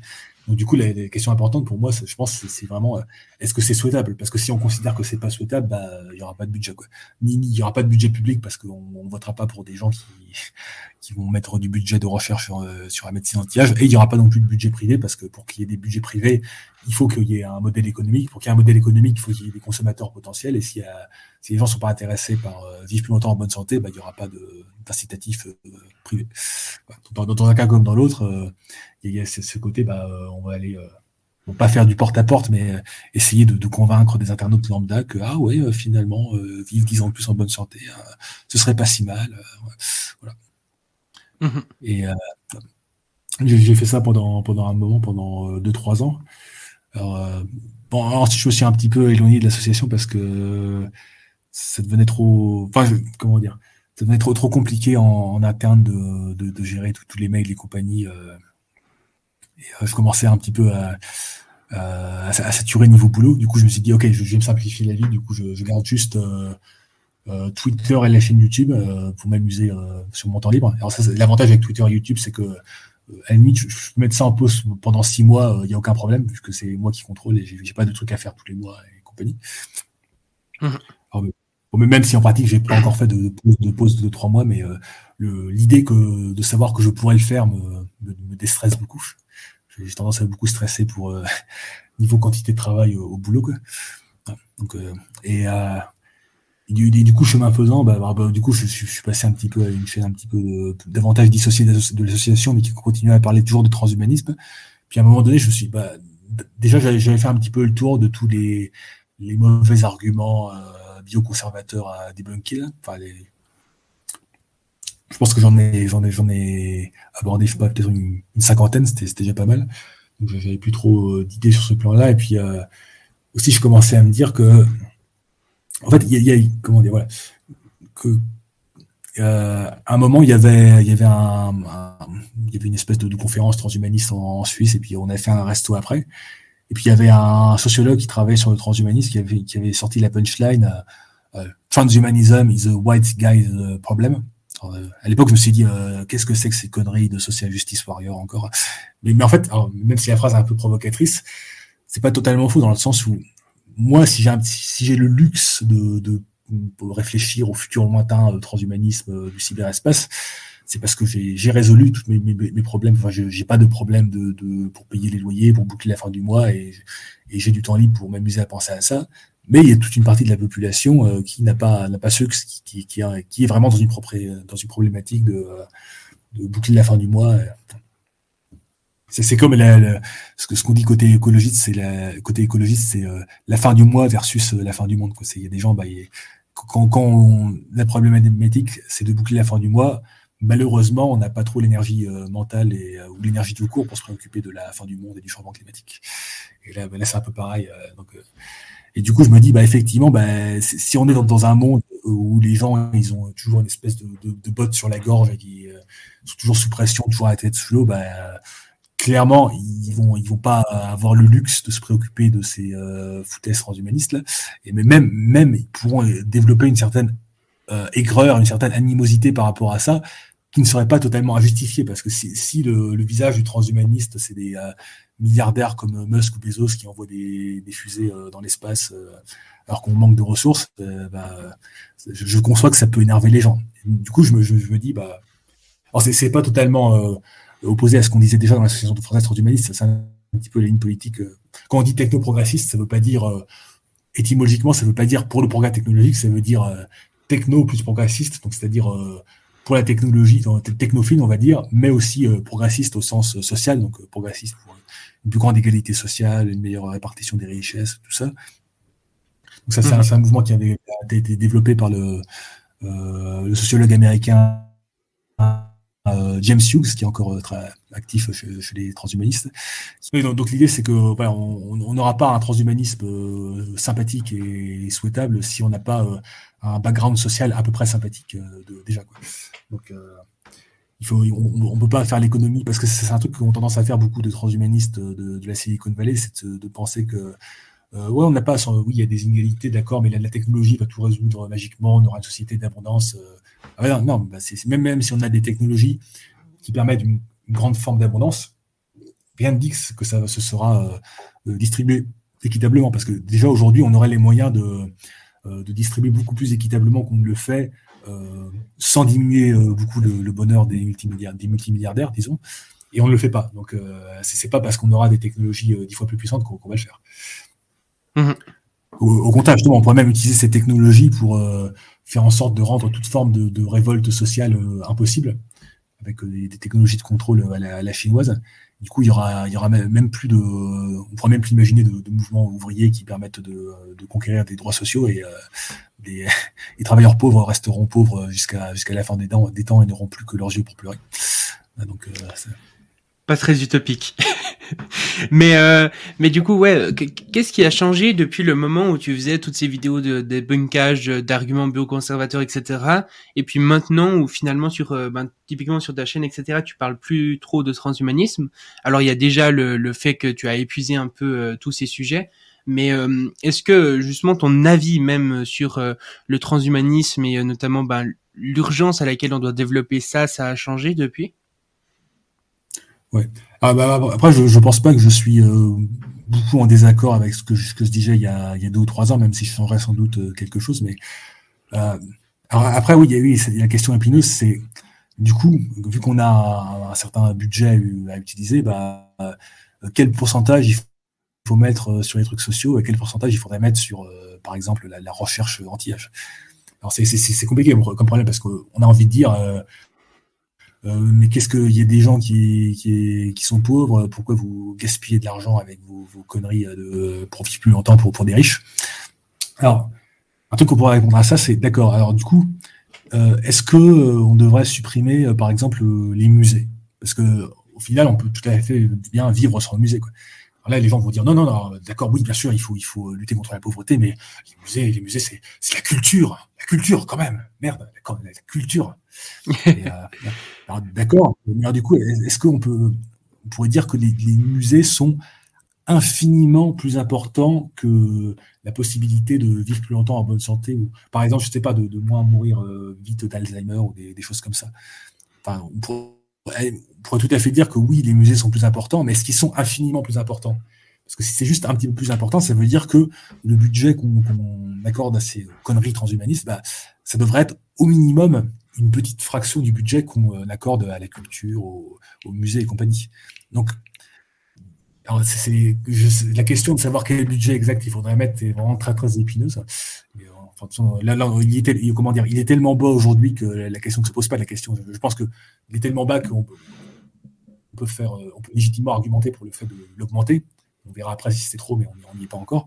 Mais euh, je pense que l'argument que je pourrais faire, c'est à partir du moment où on est déjà une société qui euh, dépense plein d'argent dans des, trucs futiles, je sais pas des, bon, des j'ai dit que les musées sont futiles, je vais, me faire des ennemis, mais des, parcs d'attractions, des, crèmes glacées, des centres commerciaux, des, enfin, on dépense déjà plein plein d'argent dans des trucs qui sont euh, très très loin de simplement remplir nos, besoins de base. Quoi. Et, euh, mm-hmm. bah, alors, je vais faire encore plus d'ennemis. Tous les, tous les champs d'études euh, universitaires qui ne sont pas strictement euh, euh, applicables dans, dans, les 5 ou 10 prochaines années, bah, je ne pense pas que même, même des gens très socialistes, au contraire, justement, ils ne diraient pas qu'il faudrait, ils diraient qu'il faudrait même augmenter le budget de tous ces départements universitaires, y compris bah, même des. Bah, je ne vais pas parler de sciences sociales, mais parlons par exemple des mathématiques pures. Il y, y, a quand même toute une branche des mathématiques où il y a, je sais pas, des tout ce qui est euh, par, exemple, je sais pas, il y a le fameux problème 3n euh, plus 1, la conjecture de Syracuse, je sais pas si tu vois ce que c'est là. Ouais. Ouais. par exemple, est-ce que euh, il faudrait dire que non, non, on met, on met aucun mathématicien sur ce genre de problème. Alors on dit, bah non, bah, quand même, les, mathématiques, c'est la, c'est la, la, noblesse de l'esprit humain, tout ça. Même, même, même les, les gens, les, les, politiciens de gauche ont même plutôt tendance à vouloir augmenter le budget vers ces départements universitaires qui euh, n'ont pas d'application euh, directe. C'est plutôt les, politiciens d'extrême droite qui veulent, euh, qui, ont tendance à dire non, non, la, sociologie, c'est des, conneries, on dégage tout ça. c'est intéressant, c'est intéressant de, voir que les, programmes de gauche veulent à la fois augmenter les, bah, la redistribution pour, pour les, plus pauvres, mais aussi augmenter le budget pour les des, départements universitaires qui n'ont pas d'application directe. Et alors, du coup, si on accepte ça, bah, ça fait un petit peu, j'ai tendance à dire que ça fera un petit peu jurisprudence et qu'on devrait aussi, euh, à plus forte raison, mettre un budget euh, non ridicule sur euh, bah, ce qui serait bah, des, pistes de recherche un petit peu, un petit peu transhumanistes. Là, aujourd'hui, on, part de loin, donc on n'est pas, là, on parle pas de singularité ou je sais pas quoi, on parle simplement de médecine anti-âge. Par exemple, un pas supplémentaire qu'on pourrait faire, serait de se dire, plutôt que de faire semblant et de se dire euh, on fait que lutter contre les conséquences du vieillissement, de se dire bah quand même toutes ces maladies euh, dans lesquelles on dépense des millions, le cancer, Alzheimer et compagnie, c'est des maladies liées au vieillissement. Donc du coup, si on si on vu qu'on met on met tous ces, millions et ces milliards pour traiter les symptômes, est-ce que ce serait délirant de mettre quand même quelques millions pour euh, traiter un petit peu la cause quoi et, mmh D'ailleurs, c'est le discours qu'ont certains chercheurs qui travaillent sur le, vieillissement. Euh, enfin, je ne vais pas donner de nom parce pour ne pas les embêter, mais qui, le disent euh, euh, hors caméra, quoi. C'est que bah, bah, bah oui, au bout d'un moment, en travaillant sur le vieillissement, même simplement pour l'étudier, bah, on se dit, bah, au final, pourquoi est-ce qu'on prendrait pas le, mal à la racine et qu'on n'attaquerait pas directement le vieillissement? Alors aujourd'hui, on a, on a des, instituts de recherche qui travaillent sur l'étude du vieillissement pour essayer de comprendre comment ça marche, comment marche le vieillissement cellulaire, euh, euh, marche le vieillissement des souris. Mais on n'a pas encore d'institut, ou même simplement d'équipe de recherche dont le but euh, assumé serait de dire on va chercher à faire de la... Tout comme certaines équipes de recherche ont le but assumé de dire on va essayer de trouver des solutions pour guérir le cancer, bah, on pourrait imaginer au moins une première équipe de recherche dont le but assumé soit de dire on va essayer de, de, ralentir, voire d'inverser le, vieillissement humain ou, de souris, peu importe. On, va s'attaquer à ce problème. Donc, simplement, le, simple fait qualitatif de faire ce, saut, ce saut-là, bah, ce serait déjà une, avancée euh, que je trouve souhaitable et intéressante. Mmh Mais euh, tu, tu, disais aussi notamment que avec euh, les, la, conjoncture de société actuelle, euh, ce qui se passe dans le monde actuellement et tout ça, euh, tu penses que le, le, transhumanisme, en tout cas une partie peut-être du transhumanisme, parce que je pense que ça peut être très différent entre le longévitisme ou l'augmentation cognitive ou les interfaces cerveau-machine, etc. C'est pas du tout les, les mêmes enjeux. mais disons qu'en tout cas, une partie du transhumanisme pourrait être utilisée même à mauvais escient aujourd'hui. par exemple? Bah, tu disais, euh, tu parlais par exemple justement du, du cas chinois, ou bien tu parlais aussi euh, de hum, transhumanisme. Euh, comment tu disais ça Transhumanisme. euh, je, je sais plus le terme exact, mais tu sais pour quand on a des Rolex ou des belles voitures, mais à la mode transhumaniste quoi, ou ce genre de choses. Et le, le, fait, si tu veux, d'avoir une meilleure société à quelque part avant de, de lancer des trucs dans le transhumanisme, pour pas que le transhumanisme soit de base plutôt négatif. Oui. Alors après, je pense que c'est toujours euh, pendant, pas parce que, euh, comment dire, on n'a jamais procédé euh, en résolvant d'abord, on résout complètement le pire problème, puis on passe au suivant, puis, puis au suivant. Enfin, comment dire, même si on donne une très très grande priorité au pire problème de pauvreté, il faut, d'une certaine manière, il faut, mettre un, budget sur tous les problèmes à tous les niveaux, même si on met beaucoup plus de budget sur la pauvreté, par exemple. Par exemple, on va pas se dire, euh, euh, on arrête totalement la recherche sur le cancer, euh, qui est un problème de vie riche, tant qu'on n'a pas résolu la pauvreté. Enfin, ça semblerait bizarre et je, je connais aucun candidat politique de gauche, même très très à gauche, qui propose ça. Donc c'est toujours en même temps, enfin, sans, vouloir reprendre l'expression de, Macron, mais on, est, on agit sur tous les, sur tous les domaines en même temps. Donc évidemment, c'est pas forcément d'abord on résout tous les problèmes sociaux et ensuite seulement on fait des, des machins un peu transhumanistes, ça sera toujours euh, en même temps. Mais euh, voilà, donc il faut, il faut euh, comment dire, je, je comment dire, je voilà, je, j'advocate, comment dire en français, je, suis avocat à la fois pour une certaine forme de transhumanisme, mais aussi et surtout pour une plus grande, enfin, aller vers une société plus épanouissante, plus égalitaire, tout ça. Mmh Mais euh, tu disais, tu vois, dans, ta vidéo justement sur euh, où tu expliquais pourquoi est-ce que tu faisais moins de vidéos sur le transhumanisme, que tu avais quand même, euh, disons, peur d'une certaine forme de transhumanisme. Et tu disais presque que dans notre société, s'il y avait des trucs transhumanistes qui apparaîtraient, ça serait quasiment automatiquement, il serait négatif parce qu'il serait utilisé bah, justement dans le cas de la Chine pour mieux contrôler sa population, pour faire du transhumanisme exo exantatoire, je sais plus comment on dit, un truc comme ça, euh, ostentatoire, voilà, c'est ça, ou, euh, ou ce genre de choses. Ça, c'est quelque chose que tu penses toujours depuis que tu as fait ta vidéo? Euh, Ouais, un peu plus ou moins. Bah oui, typiquement, bah, par exemple, euh, il y, a, plusieurs chercheurs en intelligence artificielle qui sont à l'utilisation de la reconnaissance faciale pour gérer les migrants et compagnie. Et là, on pourrait se dire, ah, vous êtes contre la reconnaissance faciale, vous êtes des, des vous êtes anti-technologie. Bah non, on peut tout à fait être euh, chercheur en IA, euh, même très à la pointe de l'intelligence artificielle, et s'opposer à certaines applications de, applications de l'intelligence artificielle. Ou euh, encore pire, on pourrait imaginer, bah, je, crois que récemment, j'ai vu des trucs que en scannant le cerveau de quelqu'un, on arrivait à, voir les images qu'il pensait. Parce que ça, va super loin. De façon, bien sûr, de façon très très floue, mais c'est assez vertigineux. Du coup, euh, imagine, tu fais ça en, tu fais ça en Corée du Nord et, euh, ça, peut, détecter toute personne qui a une pensée négative sur le leader suprême et euh, tout de suite tu vas au goulag. Et, ouais, on, peut, imaginer des applications assez terrifiantes de ça. Par exemple, j'ai vu que dans certaines écoles chinoises, ils mettent des espèces de un mini EEG sur la tête des élèves. Enfin, pas, un truc invasif, hein, pas, pas, encore, mais pas un petit casque à EEG pour euh, voir ce qui se passe dans leur cerveau, pour vérifier qu'ils sont tout le temps attentifs en cours. Et là, c'est, enfin, comment dire? Je, ne suis pas bien sûr contre le, but d'être d'avoir des élèves plus attentifs en cours, mais là, là, c'est vraiment une solution euh, extrêmement brutale et aliénante euh, au problème de, l'inattention en cours, on va dire. Mmh et, euh, et du coup, par rapport au transhumanisme, aujourd'hui, on pourrait dire que tu as une, euh, une vision euh, où tu te dis, à quelque part, il faudrait euh, quand même que la société, disons, s'améliore déjà un petit peu, que, que le, le, le climat global, en fait, pas le climat, pas le réchauffement climatique, mais le climat global des, des tensions, etc., se calme un petit peu et puis que il y ait moins justement euh, essayer de faire en sorte qu'il y ait moins de trucs ostentatoires, etc. quand même un petit peu, disons, avant de développer le transhumanisme, ou tu penses que c'est des choses qui peuvent se faire en même temps?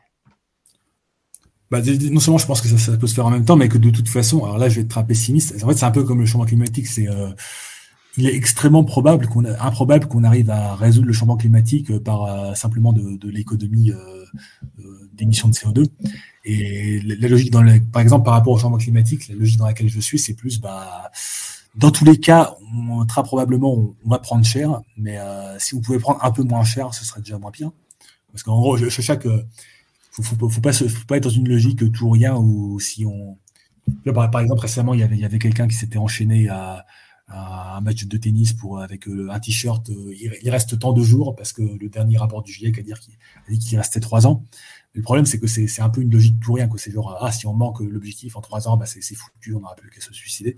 Non, c'est chaque demi-degré compte chaque, même, même si on va vers un monde de réchauffement climatique, ce qui me semble malheureusement à ce stade extrêmement probable, bah, chaque demi-degré en plus, ce sera pire et ça aura des impacts euh, négatifs sur des, sur des millions de gens, et ce qui voudra dire en plus davantage d'instabilité sociale, moins de ressources pour des trucs intéressants? Enfin, voilà. Donc chaque demi-degré compte. Et de la même manière, on, pourrait faire le même raisonnement pour les, le côté euh, social de, de la société, c'est-à-dire bah, chaque amélioration, comment dire, de la société qui irait davantage vers, ce dont j'ai parlé tout à l'heure, c'est-à-dire vers une société davantage euh, social-démocrate avec un filet de sécurité où on prend euh, davantage en considération les, besoins euh, alimentaires des gens. Ben, même, même si on n'a on on on pas cette société-là dans, dans 50 ans, si, si, on en est un peu plus proche dans 50 ans que le scénario par défaut, ce sera moins pire et euh, ce sera un peu moins dystopique que le scénario par défaut. Mais c'est vrai que ouais, à ce stade, je suis quand même très très très euh, pessimiste. Mais je suis vraiment dans une logique. Bah, essayons de, de, de, pousser euh, le, plus qu'on peut dans la bonne direction avec nos moyens limités. Ouais, faire le maximum. Euh, bah là, on parle en, l'occurrence de, transhumanisme, mais de technologie de manière générale. Faire le maximum, en gros, pour que la technologie euh, ne serve pas les méchants et puis soit plutôt là euh, pour aider les gentils à aller mieux à quelque part. Ouais, bah, cela dit, par exemple, depuis la, guerre en Ukraine, j'ai un petit peu un espoir. Bah, bien sûr, c'est juste une probabilité, mais en fait, on s'est aperçu que lorsque la Russie a voulu envahir l'Ukraine, où tout le monde se disait que bon, ok, en trois jours, ils auront pris le contrôle du pays, euh, c'est mort. Quoi.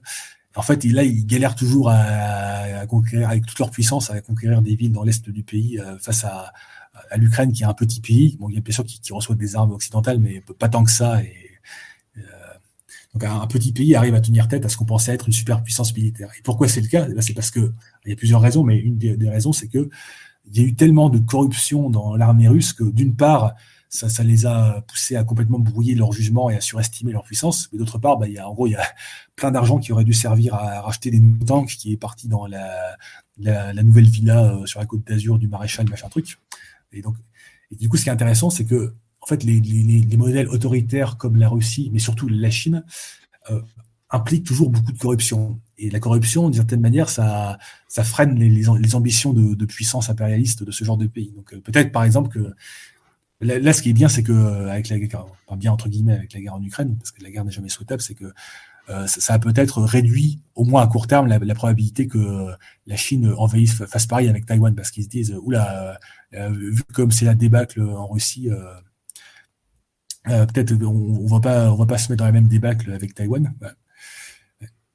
Mhm. Euh, du, coup, j'ai un espoir que finalement, qu'il y ait une espèce de, de, justice karmique qui fait que les, les modèles autoritaires, comme ils génèrent beaucoup de corruption, et eh ben ils se tirent une balle dans le pied et au final, ils sont pas si puissants que ça et euh, ils n'arrivent pas tant à dominer le monde euh, qu'on pourrait le croire dans, leur, dans, leur, démonstration de puissance. Alors qu'on voit le, défilé annuel de l'armée russe ou chinoise ou les, toutes les annonces de, des, des, géants du numérique chinois. En ah bah, passant, oui, je pense que la Chine a effectivement atteint un niveau technologique très avancé, mais il faut aussi prendre en compte le fait que c'est ce genre de pays euh, très, très autoritaire a tendance à beaucoup euh, bullshiter euh, parce que comme il n'y a pas vraiment de, presse indépendante, s'ils si, mentent en gonflant leurs chiffres x10, euh, personne n'osera les contredire. Mmh Et du coup, ben, pour partir sur quelque chose de complètement différent, j'ai vu euh, bah, notamment du coup que ça était passé sur euh, une vidéo euh, là de Psyodélique sur le wokisme et tout ça. Et du coup, je me demandais de manière générale, toi, qu'est-ce que tu penses du wokisme sur Internet ou de manière générale? Est-ce que toi-même tu te décrirais comme un woke ou bien pas? Alors, il faut juste déjà refaire rapidement l'historique du mot parce que ça, a été utilisé non ironiquement pendant une très brève période de temps. Donc, c'était des plutôt du côté des militants afro-américains. Enfin, euh, je ne sais, pas si c'était utilisé uniquement par des afro-américains, mais en tout cas, c'était pour désigner les gens qui étaient euh, woke, donc éveillés, donc conscients euh, des inégalités structurelles que subissent les, Noirs américains, ce que, je suis assez d'accord avec ce discours d'ailleurs. Et puis, ça a été très rapidement retourné un petit peu comme c'est comme l'expression social justice warrior, ça a été utilisé non ironiquement par des gens sur Twitter pendant un très bref laps de temps, puis ça a été très très vite récupéré pendant par par les, les réactionnaires pour, comme un, pratiquement une insulte hein, pendant plusieurs années.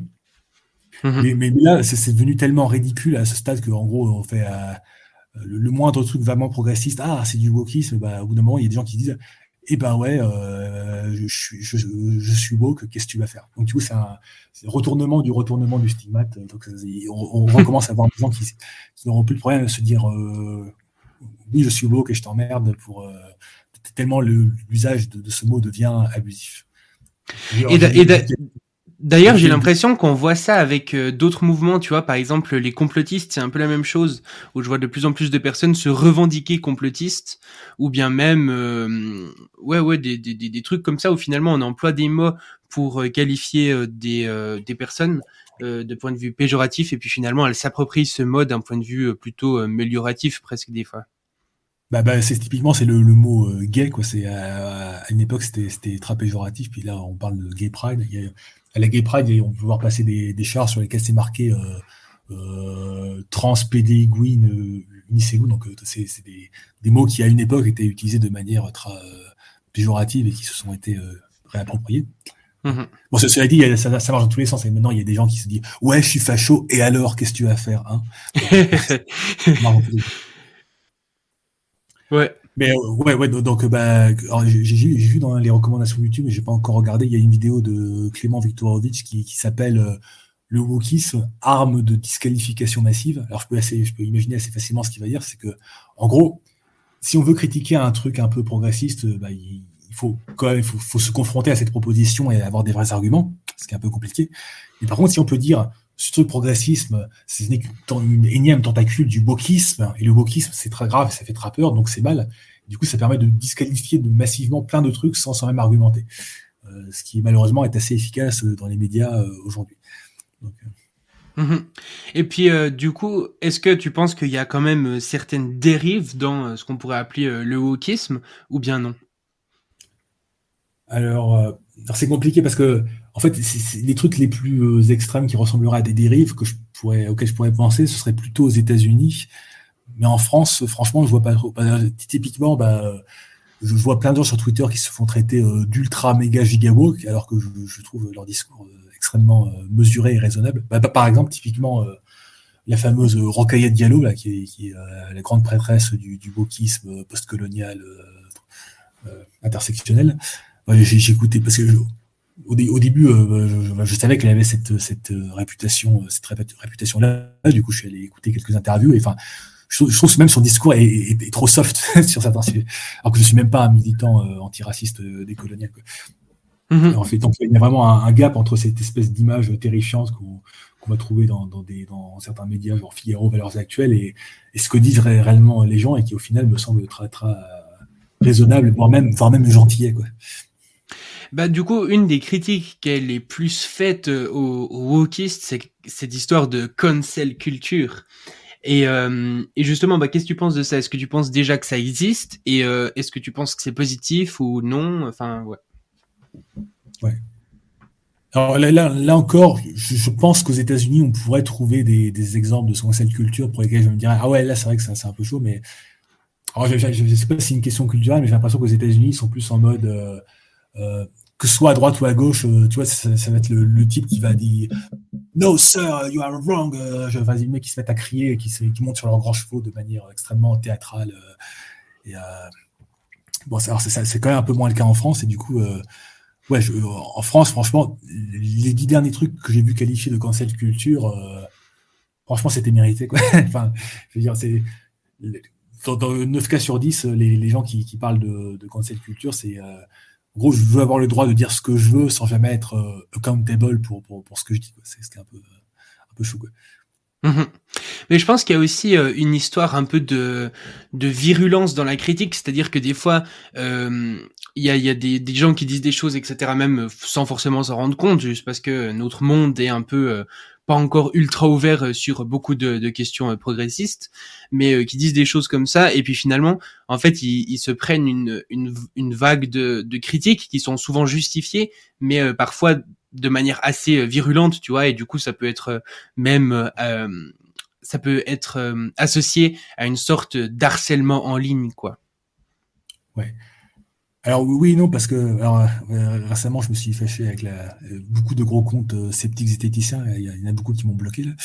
Euh, en fait, en fait, ce que, ce que je me suis aperçu avec ce genre de polémique, parce qu'on pourrait dire qu'il y a, ils se, plaignent, ils se plaignent souvent qu'il y, y, aurait une certaine extrême gauche qui essaye un peu de, de cancel les gens, qui est toujours dans la pureté morale, qui veut qu'on soit parfait. Alors, bien sûr, si on prend leur version des faits, on se dit ça va un peu trop loin. Mais si on voit l'envers du décor, bah, l'envers du décor, c'est que, en gros, clairement, beaucoup de youtubeurs ont un peu dit ou fait de la merde pendant plusieurs années sur certains sujets. Ils ont eu des critiques euh, très, très pédagogiques, euh, très, très euh, bienveillantes et compagnie, qu'ils ont clairement vu et complètement ignoré parce que ouais, bah, je m'en fous, j'ai une audience, je fais ce que je veux. Et du coup, au bout d'un moment, ces mêmes personnes qui s'estiment un petit peu qu'on leur marche dessus en disant de la merde, bah, commencent à s'énerver un petit peu. Et là, ça devient virulent. Et, du coup, ils vont juste prendre le passage. Ah, regardez, ils sont virulents, ils sont hystériques, c'est la cette culture. Ouais, sauf qu'on ne voit pas tout, l'historique qu'il y a eu avant. Donc, euh, mhm. quand même nuancer pas mal euh, ce, de ce point de vue. Et puis justement par rapport à cette histoire de, de virulence sur Internet, j'ai récemment revu une de tes dernières vidéos euh, qui s'appelle quelque chose comme La virulence c'est pas bien ou quelque chose comme ça. Et, et j'ai été assez étonné en fait en regardant cette vidéo parce que euh, bah, tu critiques euh, plusieurs formes justement de virulence en disant, tu vois, que euh, ça, ça, ça ne favorise pas du tout et ça défavorise le, débat d'idées, d'échanges constructifs, etc.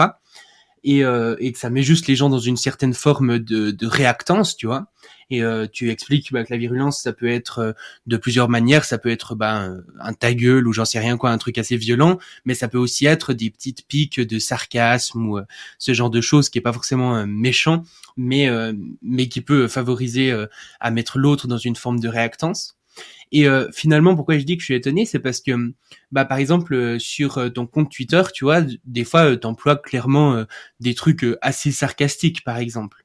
Et du coup, je me demandais, si euh, tu avais changé de point de vue depuis cette vidéo ou bien euh, ou bien si c'est simplement euh, une manière de, de, voir qui est différente.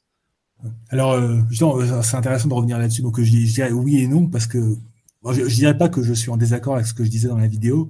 C'est juste qu'il faut beaucoup plus contextualiser le, le contexte d'application de tout ça.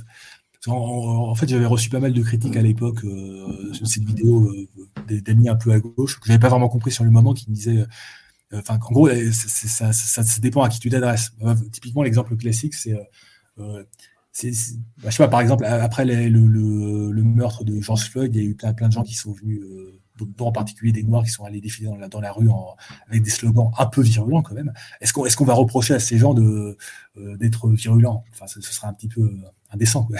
Donc, on peut pas reprocher, je sais pas, ou des ouvriers ou des des, des, gens qui manifestent parce qu'ils arrivent plus à boucler les fins de mois, on va pas, on va pas leur reprocher d'avoir des slogans un petit peu euh, virulents.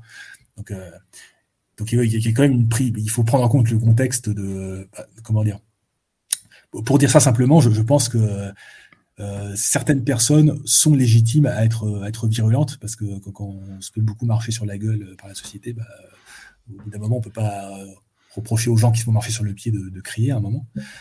Mais après, la, question, en fait, je pourrais comment dire Enfin, en fait, l'idée, c'est plus général, c'est quand, quand, on fait un débat, il faut, il faut effectivement se demander, là je suis toujours d'accord avec cette idée, quel est l'objectif du débat? Si l'objectif, ça va être d'avoir une discussion productive, machin, tout ça, effectivement, euh, la, violence ne va, ne va pas aider. Encore que, il, peut, je peux avoir que certains, mettre certains bémols, parce que j'ai eu beaucoup d'échanges sur Twitter qui ont commencé par euh, l'un ou l'autre qui, qui, qui rentre dedans euh, de manière ultra virulente, quoi. Et puis ensuite, on désescalade et au final, on a une, conversation très enrichissante. Donc, c'est pas forcément un obstacle. Enfin, ça peut peut-être peut permettre dans certains cas de, briser un peu la glace.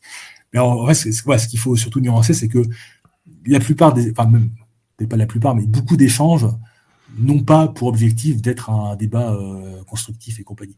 Bah, typiquement, tu connais peut-être ce petit dessin euh, sur Internet, tu, tu, vois, tu vois un type qui dit ah, Je pense qu'il faut exterminer euh, tous les homosexuels et les juifs. Et, quelqu'un lui répond Eh, mais ta gueule, espèce de nazi de merde. Et puis il y a quelqu'un qui arrive Ouh là là, il y a beaucoup de tension. Ouh là, on va bien se mettre calmement autour d'une table et nous allons débattre calmement des avantages et des inconvénients du génocide. Alors, du coup, ça, ça pose la question Est-ce qu'il faut débattre calmement des avantages et des inconvénients du génocide? Mais là, ça pose quand même un problème parce que, pour, là, là, je prends vraiment un cas extrême, mais euh, si, si, on débat calmement sur un plateau de télé euh, des avantages et des inconvénients euh, du génocide, bah, ça normalise l'idée que c'est OK de, de, de, faire ça et de se dire ah oui finalement un petit génocide, pourquoi pas. Donc ça, ça, ça, comment dire, ça, ça abaisse les normes morales d'une certaine manière. Enfin, en fait, ouais, le, truc à, à comprendre, c'est que le fait de discuter, quand, quand on discute d'un problème, on se place pas euh, hors du temps et du monde quand on n'est pas dans, une, autre dimension. C'est le fait de débattre, et en particulier de débattre publiquement, a aussi un impact sur la société. Et il faut du coup, faut aussi prendre ça en compte dans son équation de est-ce que c'est souhaitable ou pas euh, euh, au final. Donc typiquement, bah, ça c'est ce fameux problème de faut-il débattre calmement avec des nazis? Alors comment dire? Pour être un peu provoqué, je, je, dirais pas non, non totalement non, mais en tout cas, faut, je pense pas du tout qu'il faille le faire de la manière dont, euh, les nazis le veulent. Quoi. Il faut pas, euh, c'est-à-dire sur un plateau de télé, euh, en beau costume, voilà. Donc finalement, le troisième Reich c'était pas si mal. non, faire ça a clairement des impacts sociaux, des, des, conséquences collatérales négatives. Et si on veut, on peut tout à fait s'attaquer aux idées nazies, comme le font plein de youtubeurs de, gauche américains avec des vidéos très intéressantes. Mais par exemple, typiquement, bah, si, si on fait ce genre de vidéo il y aura une forme de débat indirect au final, mais euh, par exemple, le format euh, débat euh, poli sur un plateau télé n'est clairement pas souhaitable sur certains sujets, par exemple. Mm-hmm. Ouais, c'est clair, ça va beaucoup dépendre de s'il y a aussi un public qui écoute ou pas, quoi. Parce que si t'es avec un nazi en privé et puis que tu l'insultes de tous les noms, bah, le mec, il va juste être plus renforcé. C'est-à-dire que si t'essayes de l'expliquer pourquoi c'est pas super, peut-être qu'il va plus t'écouter. Mais si tu fais la même chose sur un plateau télé, bah, tu, tu légitimises presque son idéologie, quoi, quelque part. Mais même, même sur Twitter, enfin, comme, mais ça, on, pourrait, on pourrait en débattre, mais euh, on pourrait dire que c'est si tu euh, dunk un, un, un, nazi sur Twitter, comment dire, tu pourrais dire que d'un côté, de toute façon, lui, il est tellement euh, radicalisé que que tu sois euh, gentil ou pas, ça va rien changer. Par contre, ça change beaucoup de choses pour les gens qui, qui te lisent de l'extérieur. Mmh et, euh, et, et, du coup, toi, par exemple... ouais, vas-y. Parce qu'en fait, il y a des gens qui vont dire Ah, mais du coup, ça veut dire qu'il y a des, sujets, on peut juste pas en parler, et du coup, on laisse le champ libre aux nazis et compagnie, il n'y a pas de contre-discours. Non, c'est pas du tout ça que je dis. Par exemple, il y a, il y a un truc dont on bien, bien parlé, bon, je vais pas dire les nazis, mais les gens de très, très, très à droite, euh, c'est de réhabiliter les euh, race science, donc les, en particulier cette idée que. Euh, il y, y, a des quotients intellectuels par, par ethnie et qu'il y a des ethnies, ils ont, ils ont du, des quotients intellectuelle euh, moins important. Du coup, il faudrait peut-être qu'ils se reproduisent un peu moins parce que sinon, ça va faire idiocratie. Bah, par exemple, là, typiquement, il y a, une très bonne vidéo que j'étais en train de regarder de la chaîne américaine euh, Shaun, qui dure pratiquement deux heures, qui euh, débunk un peu cette théorie, mais selon ses propres termes, parce que du coup, quand c'est une personne qui, parle, elle a le temps de bien écrire son script, de, bien formuler ça comme il faut, qui fournit plein plein de, contre-arguments et de contre-discours à, ce discours-là. Et ça, par ça, du coup, bah, effectivement, là, oui, effectivement, il y a, il, peut, il faut qu'il y ait un contre-discours à ce genre de truc. Avec un petit bémol là encore, qui est que, euh, et ça, ça, c'est un travers que peuvent avoir pas mal de sceptiques zététiciens, c'est que euh, si un discours extrémiste a vraiment pas beaucoup d'audience, et que toi, tu en as une grosse, dans un premier temps, il faut peut-être juste ne pas en parler parce que tout ce que tu vas faire, c'est en en parlant, c'est de lui faire de la pub. Mais après, si ça commence à prendre euh, une certaine ampleur, comme ce discours de, race et quotient intellectuelle, par exemple, bah oui, tu, peux, euh, ça devient légitime et pertinent et intéressant de faire des, vidéos essais, comme, comme on dit, euh, très longs et très argumentés pour déconstruire ce discours. Donc, donc je dis pas du tout qu'il faut euh, être euh, faire la politique de l'autruche. ça, ça, ça c'est un peu la caricature du discours, euh, enfin du discours de gauche. Non, il faut, il faut pas faire la politique de l'autruche. Il faut se, lorsque des discours qu'on considère dangereux commencent à avoir une certaine audience, il faut qu'il y ait un contre-discours. Mais ce, contre-discours peut prendre plein de formes, et en particulier la forme du, du débat n'est, souvent n'est pas souhaitable. Il y a un autre, autre exemple qui parlera à plus de gens, peut-être, c'est pour le changement climatique, bah, typiquement, il est déconseillé à des climatologues euh, d'aller euh, faire des débats télé avec des climato-sceptiques. Parce que même s'ils ont raison euh, scientifiquement, ils vont se retrouver avec des, types qui sont surentraînés en termes de, rhétorique. Et du coup, au final, c'est, ils vont perdre des points. c'est, le, le climato-sceptique qui aura gagné des points dans, dans, l'émission. Mmh et puis, euh, et puis du coup, bah, par exemple, euh, toi, d'un point de vue plus personnel sur Twitter ou comme ça, est-ce que euh, parfois tu considères, par exemple, qu'une certaine forme d'ironie ou de sarcasme, ça peut être utile pour partager tes idées? Euh, alors, euh, comment dire, clairement sur Twitter, je ne suis pas toujours en mode est-ce que ce tweet va avoir un impact globalement positif sur le monde? Bon, c'est vrai que depuis le, le Covid, j'ai fait une utilisation un peu plus égoïste, c'est-à-dire bah, en gros ce que je avant je dis le même genre de truc qu'avant je disais sur des serveurs Discord privés. bon, bah, sauf que là, bah, il y, a, y, a, quelques gens qui, qui, peuvent le voir, mais bon, si, si, ça les dérange, bah, je, je, suis vraiment désolé. Bah, ils peuvent au pire se, se, se, désabonner, ce qui est le cas de pas mal de gens, mais bon. Mais euh, clairement, euh, enfin, tous mes tweets ne sont pas en mode euh, calcul utilitariste pour maximiser l'utilité globale. Ouais.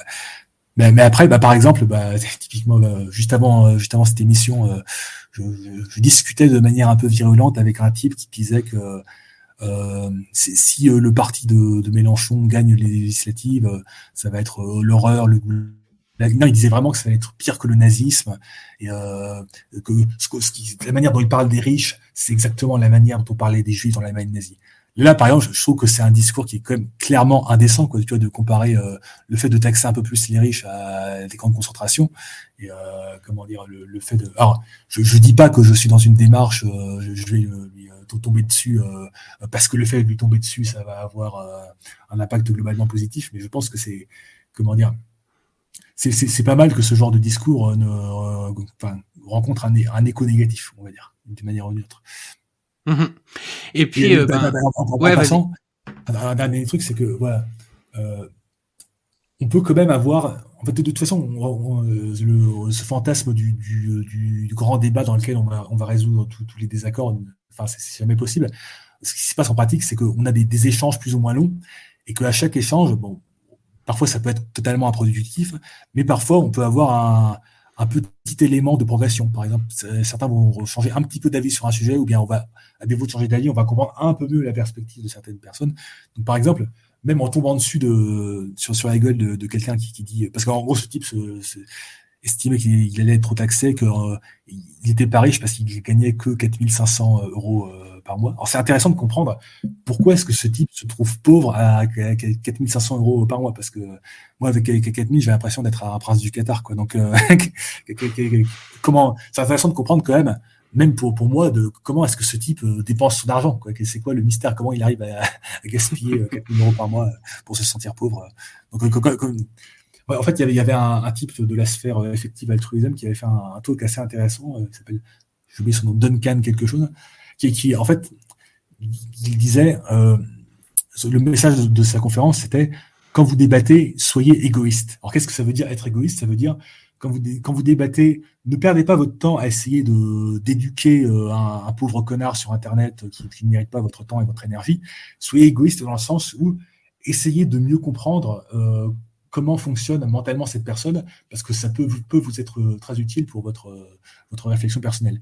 Du coup, c'est même, si euh, on ne fait pas du tout changer d'avis la personne en face, si à défaut on arrive à tout petit peu mieux comprendre comment elle pense, elle raisonne, même si on n'est pas du tout d'accord avec son idéologie et compagnie, et eh ben, on, aura à progresser. Et inversement aussi. Mmh. Ouais, c'est, une idée super intéressante. Et euh, justement, tu vois, avec euh, tout, toute cette histoire de virulence, etc., tu disais qu'il y a certaines euh, classes, enfin certaines catégories de, de population qui sont quand même plus légitimes à être virulentes que d'autres. Euh, et ben je pense justement à l'inverse, tu vois, des, des catégories de classes qui sont très très aisées et euh, qui n'auraient pas euh, spécialement de, de qui pas spécialement de raison d'être virulentes, mais qui le sont énormément.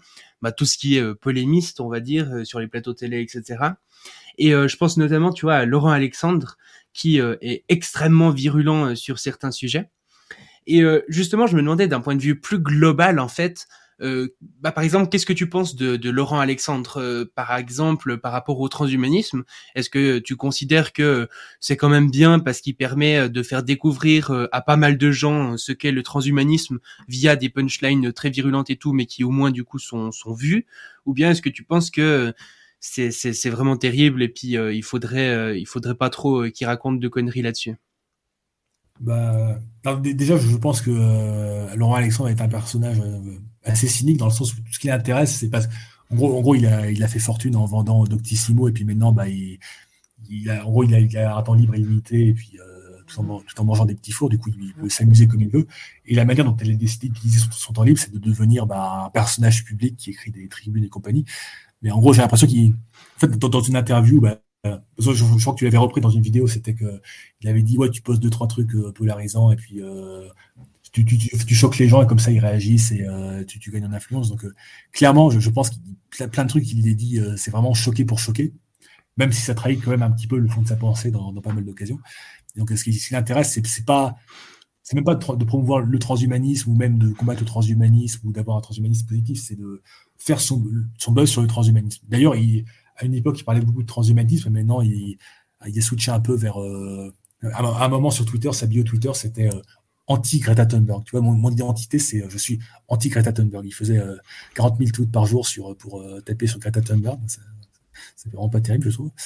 Mm-hmm. oui, c'est il a eu sa période transhumaniste. Là, je pense qu'il bah, il en parle encore un peu, mais euh, il, est un peu switché vers le côté euh, ah, il y en a marre de ces Khmer verts qui, avec leur euh, apocalyptisme climatique.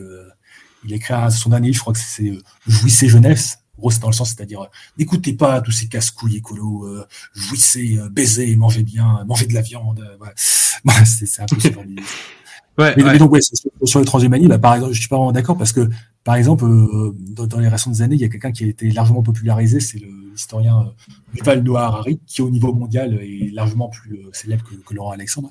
Il est quasiment impossible à inviter à des conférences, maintenant tellement il est, débordé. Là. Je crois qu'il a quatre personnes qui gèrent à plein temps son emploi du temps. Alors, c'est un discours que, c'est sais qu'il y, a pas mal de critiques, hein, certains le trouvent son discours un petit peu simpliste, simplificateur.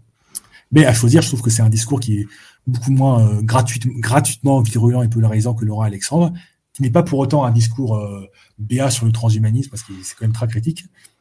Mais c'est un moyen de, euh, par exemple, avec son livre Homo Deus, de, faire parler du transhumanisme d'une manière qui me semble quand même moins nocif que, que Laurent Alexandre. je ne pense pas du tout que, le, style de Laurent Alexandre soit nécessaire pour faire parler de certaines idées. Après, bien sûr, il, faut, comment dire, pour avoir de, faire le buzz médiatique, il faut il faut tirer certaines ficelles médiatiques. C'est celle que Harari va tirer. C'est plutôt bah, le fait que, en gros, il, arrive à, prendre tous ces éléments et à nous raconter une belle histoire. Et c'est ça qui fait qu'on aime bien l'inviter. Euh, il, parle assez bien en public euh, et, compagnie. Donc, euh, bien sûr, il, faut avoir de, certains talents médiatiques pour faire parler de soi, mais on n'a pas du tout besoin d'être dans le même logiciel. parce que L'expression est sans doute un peu exagérée, mais je trouve, que Laurent Alexandre, on pourrait presque parler de transhumanisme d'extrême droite. C'est, en gros, en gros, c'est, pas on va vivre plus longtemps parce que euh, on pourrait faire plein de trucs et, c'est cool. C'est euh, on, va vivre, enfin, c'est inévitable et la Chine va le faire et nous allons nous faire bouffer tout cru par les Chinois. Donc même si ça nous fait chier, même si c'est horrible, on doit le faire pour ne pas se faire bouffer par les Chinois qui seront des, des cyborgs de 4 mètres de haut avec 4000 de QI. en, gros, ce qu'on propose de faire, c'est une course à l'armement nucléaire version transhumaniste. Alors que quand on est face à une course à l'armement nucléaire, bah, le, bon réflexe, c'est plutôt de se demander euh, comment est-ce qu'on peut faire de la coopération et comment on peut faire euh, du désarmement nucléaire, comme, comme on a réussi à le faire un petit peu euh, dans les années 80. Mhm. Et d'ailleurs, je sais pas à quel point lui-même est vraiment euh, transhumaniste parce que j'ai écouté euh, plusieurs interviews où, par exemple, il lui pose la question de euh, est-ce que vous voudriez avoir une sorte d'immortalité biologique ou bien est-ce que vous êtes transhumaniste, etc. Et en général, à ces questions, il répond non, moi j'ai pas peur de la mort, je j'ai aucun souci avec ça. ou bien ouais des, des, trucs comme ça. Donc j'ai l'impression ouais comme tu dis à quelque part qu'il utilise le transhumanisme parce que c'est un sujet qui mis de la bonne manière peut euh, susciter de vives passions et donc euh, plein de commentaires, plein d'engagements dans tous les sens. Et euh, c'est c'est pas important de comment on parle de toi, mais l'important c'est qu'on parle de toi quoi. Et euh, mais, mais en réalité, euh, je je sais même pas s'il est vraiment transhumaniste lui-même. Bah alors oui et non parce que oui en public il comment dire euh, comme il y, a, un stigmate à se dire transhumaniste, euh, il va toujours dire, euh, dès qu'on va le coincer par rapport à ça, il va dire, moi transhumaniste, euh, non, non, pas du tout. je, parle du transhumanisme comme les historiens parlent du nazisme. Je ne fais que, être un annonciateur. Mais en, en, privé, alors, les, gens de l'association transhumaniste qui ont discuté avec lui savent que au moins pour la partie allongement de, la durée de vie, euh, en tout cas, si lui, on lui donnait une pilule pour vivre 50 ans de plus en bonne santé, il la prendrait sans problème. Et puis, euh, il y a une époque où, bah, par exemple, il y, a, très longtemps, j'avais fait euh, un article pour répondre au, philosophe Jean-Marc, je ne sais pas comment il s'appelle, Besnier, un philosophe de la Sorbonne qui est pas anti-transhumanisme, mais qui a un discours très, très pessimiste, très genre on va s'ennuyer si on vit plus longtemps, c'est la mort qui donne du sens à la vie. Pas, pas un discours très, très virulent, mais un discours un petit peu, on va dire, déprimant. Quoi. Du coup, mmh. j'avais répondu à, à, son discours sur, sur le site de l'association transhumaniste, je crois. Et je, je trouve qu'il m'avait envoyé un, un, mail pour me dire euh, bravo, super article. Donc, donc je pense qu'il était d'accord avec, euh, avec cet article-là. Mais euh, oui, justement, il, il, euh, je pense que personnellement, il est plutôt favorable, sans être forcément un, un, militant. Mais en, en, public, il va, il va, va s'en laver les mains. ah non, non, moi, moi transhumaniste, ah, elle est bien bonne celle-là. Ah ouais, alors c'est vraiment étonnant parce que bah vraiment j'ai vu des interviews où il dit que il veut pas vivre plus longtemps, il a pas peur de la mort, etc. Donc euh, ouais, gros, grosse différence quand même entre le discours euh, public et privé.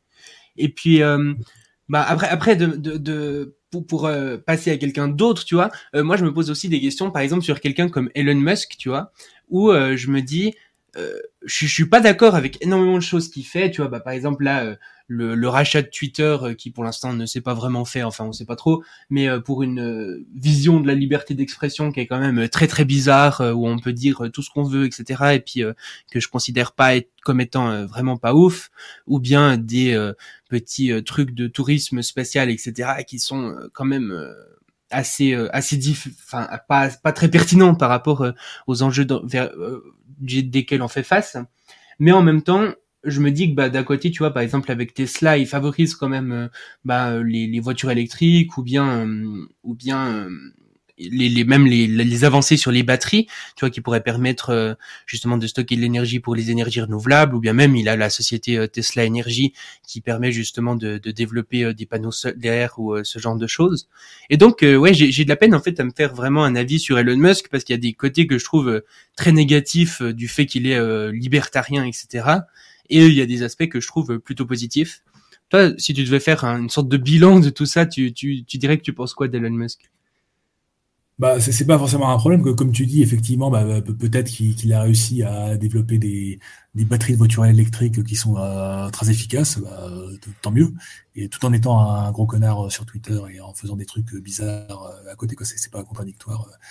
Donc, euh, comment dire, on n'est pas dans une situation où il y aurait un procès d'Elon Musk, il faudrait décider s'il faut euh, euh, envoyer au goulag ou pas. C'est, bah, on peut tout à fait, euh, euh, comment dire, on pourrait très bien, par exemple, imaginer euh, un scientifique qui va, qui va découvrir le vaccin contre le SIDA et qui serait ultra réactionnaire par ailleurs. Ouais. C'est, c'est, Elon Musk est un petit peu comme ça, on va dire. Ok, ouais, ouais, ouais. Ok, intéressant. Et, et du coup, par exemple, tu vois, avec Neuralink ou comme ça, est-ce que tu penses qu'il favorise plutôt justement l'émergence d'une sorte de transhumanisme positif ou bien ça va plutôt dans l'autre sens? Oui. Ah oui, oui, pardon, pour ce qui est Elon Musk et transhumanisme. Alors, un truc qu'il faut quand même signaler, c'est qu'il n'arrête pas d'enchaîner les trucs complètement, les déclarations complètement éclatées du genre. Il avait dit, euh, euh, alors, lui, il aime bien, par exemple, comme, comme son grand dada, c'est d'aller sur Mars c'est son rêve d'enfant apparemment, donc je, veux bien le croire. Et euh, il trouve plein de justifications complètement éclatées pour aller sur Mars, comme par exemple, euh, on va avoir une, IA euh, maléfique genre Skynet, et du coup, il faudra qu'on qu s'enfuit sur Mars pour... Euh, genre, tu, tu veux aller dans, dans, un coin qui est complètement hostile, où il n'y a pas d'oxygène, euh, simplement pour résoudre un problème que tu contribues à créer par ailleurs en finançant OpenAI. Ou, ou, même encore pire, il faudra aller sur Mars pour faire le changement climatique. Alors que même dans le pire du pire scénario d'emballement de réchauffement climatique catastrophique, même, même là, la, la Terre restera euh, beaucoup moins hostile que, que Mars. Donc pourquoi tu, tu vas aller sur Mars ouais. Et puis euh, justement pour euh, ces trucs d'OpenAI, etc.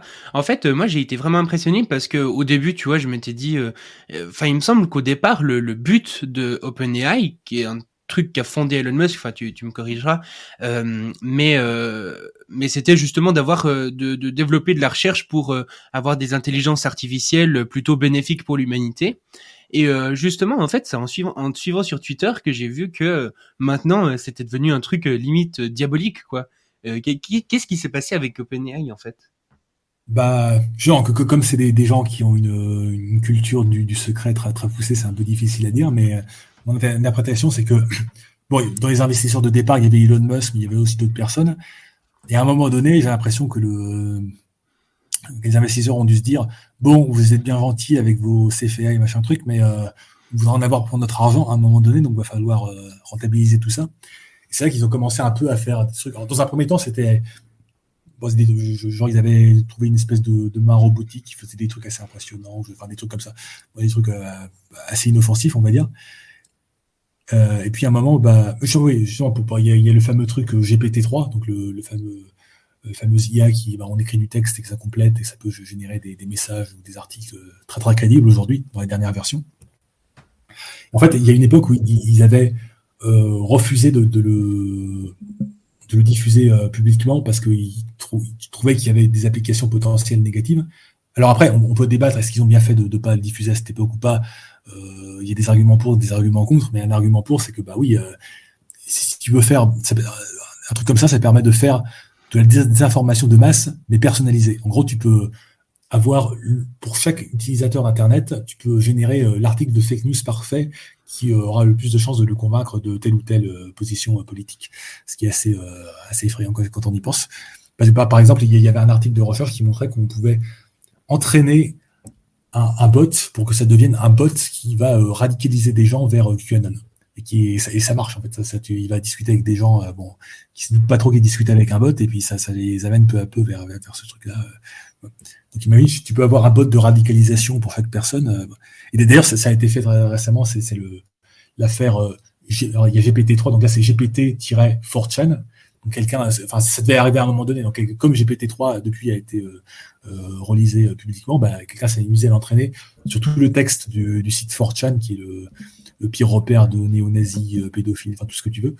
Et du coup, ça génère des, des messages horribles. Et il s'en sert déjà pour générer énormément de, de, messages sur Internet.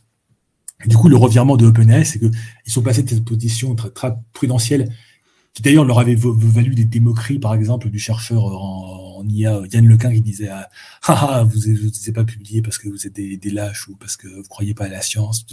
Et là, ils, ils sont fait un virage à 180 degrés à un moment donné, où maintenant, euh, on, va, on, va, on, publie GPT-3, et puis comme ça, on a plein de fric. Et euh, à, mon, avis, ça doit avoir à voir avec des... En partie, justement, alors, récemment, en fait, il y a eu... Un rachat partiel ou total de OpenAI par euh, Microsoft Azure, donc euh, la, branche de Microsoft qui, euh, qui fait des, des, des fermes de, de, serveurs ou des trucs comme ça, qui fait des, de la puissance informatique. Et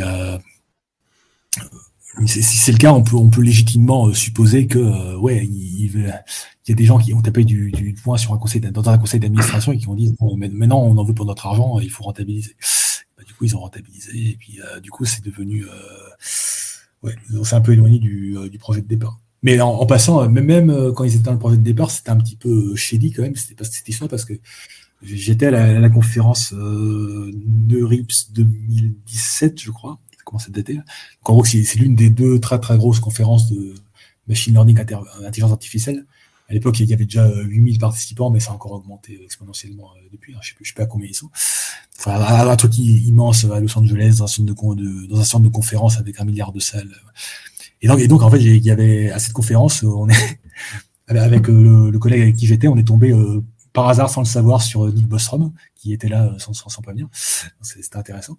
Et du coup, ils, ont fait un espèce, ils ont, ils ont fait un, un, resto euh, safe AI, donc du coup auquel j'étais allé. Et je m'étais retrouvé à une table avec un, mec de et du coup, je lui demande, mais en fait, pourquoi est-ce que vous appelez Open? En fait, il, m'a carrément expliqué texto que non, non, en fait, euh, Open, c'est parce que c'est pour faire genre on est Open, euh, Open source, tout ça.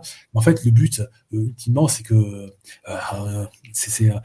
en, fait, ils sont un peu dans cette idée-là que ils sont les seuls à, savoir comment bien créer une bonne IA. Enfin, pour, comprendre ça, il faut avoir lu toutes les, tous les écrits de Nick Bostrom, Super Intelligence, Eliezer Yudkowsky, donc l'idée de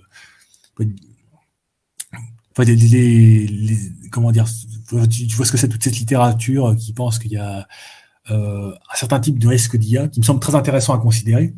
Donc en gros que qu'en gros que l'IA par défaut, une IA de niveau humain par défaut sera catastrophique et que du coup il faut surtout pas se rater quand on en invente une. ce, qui, est une ligne de réflexion qui me semble tout à fait pertinente et intéressante. Mais euh, la branche américaine des gens qui réfléchissent à ça a des des, petites tendances à la dérive sectaire. Alors, je sais qu'on a récemment supprimé la, la en France, mais si on, si on les faisait examiner, euh, ces gens-là, je pense qu'il y aurait beaucoup de warnings de dérive sectaire, genre de, genre de, de gouroutisation de, certaines personnes, genre Bostrom, Yudkowsky et compagnie. Et donc, ils ont tendance à penser que eux sont les seules personnes à avoir eu l'illumination de la rationalité avec un, grand R, et qu'ils ils sont, ils sont les seuls à, être capables de créer une safe AGI bien comme il faut. Et si c'était n'importe qui d'autre, ça va être forcément la catastrophe. Et du coup, ce qu'il faut, c'est qu'il faut amasser des talents et des financements. Ensuite, il faut faire, faut passer en mode super secret, euh, sans parler à personne. Et, euh, c'est nous qu'on va créer la, bonne euh, AGI comme il faut. Et, en, passant, il y, a, une différence assez intéressante entre en fait, un autre institut qui essaye de faire ça, c'est le MIRI, donc Machine Intelligence Research Institute. Alors eux, ils sont dans une optique, ils pensent que le problème de l'intelligence générale, c'est pratiquement une formule mathématique en gros, un, problème que pourrait résoudre un petit génie euh, dans, son, dans son bunker. Donc, en gros, que le, paradigme actuel de l'intelligence artificielle est une impasse complète et qu'il faut trouver une espèce de formule, euh, un peu comme la formule de Bayes, qui va être la formule de l'intelligence artificielle générale. C'est à partir du moment où on aura cette formule, ben, deux semaines plus tard, on aura l'AGI. Bon, je caricature un peu, mais c'est l'idée. Et mm-hmm. euh, OpenAI, eux, il y a beaucoup de similarités, mais eux, ils pensent au contraire que justement, non, avec la dernière révolution de l'IA, qui est en gros la révolution des réseaux de neurones, et plus récemment la révolution des euh, large, language models, donc euh, GPT-3 et compagnie, on a déjà le squelette de ce qu'il faut pour une AGI, et c'est uniquement, à partir de maintenant, une question de puissance de calcul. Et du coup, ce qu'il faut, c'est ajouter la puissance de calcul ajouter la puissance de calcul. Ce qui, en, en, en, passant, rend leur partenariat avec Microsoft Azure un petit peu flippant parce que est-ce que Microsoft Azure euh, vend de la puissance informatique Donc, est-ce qu'ils essaient de faire un truc de ce côté-là? Je, ne sais pas. En, tout cas, mhm. ce qu'ils essayent de faire récemment, bah, c'est de faire des, versions de GPT-3. Euh, je ne sais pas si ça s'appelle encore GPT-3, c'est peut-être 4, mais euh, c'est toujours plus puissant avec des, modèles toujours plus, avec toujours plus de paramètres. Euh, Donc là, ils sont en mode performance, performance, performance. c'est chaud parce que alors, je sais pas si tu as lu le, bouquin Super Intelligence. non, je l'ai pas encore lu, mais c'est sur ma liste de lecture. Ouais.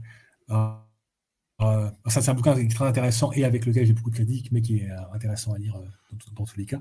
Et en fait, le dernier chapitre du bouquin, c'est en gros, c'est il parle du risque de, entre autres, d'une course à l'intelligence artificielle entre les États-Unis et la Chine qui ferait que la sécurité passerait au deuxième, voire au troisième ou au quatrième plan. Et ben là, clairement, OpenAI a enclenché une nouvelle course à l'IA dans le domaine des large language models, donc en publiant publiquement GPT-3 qui a fait qu'il euh, y, a aussi Google qui s'y est mis avec son modèle Switch. Euh, et puis il y a la Chine qui s'y est mis avec un modèle de. Je, perds les ordres de grandeur, c'est un trilliard de trilliards de trilliards de paramètres, des trucs euh, inimaginables.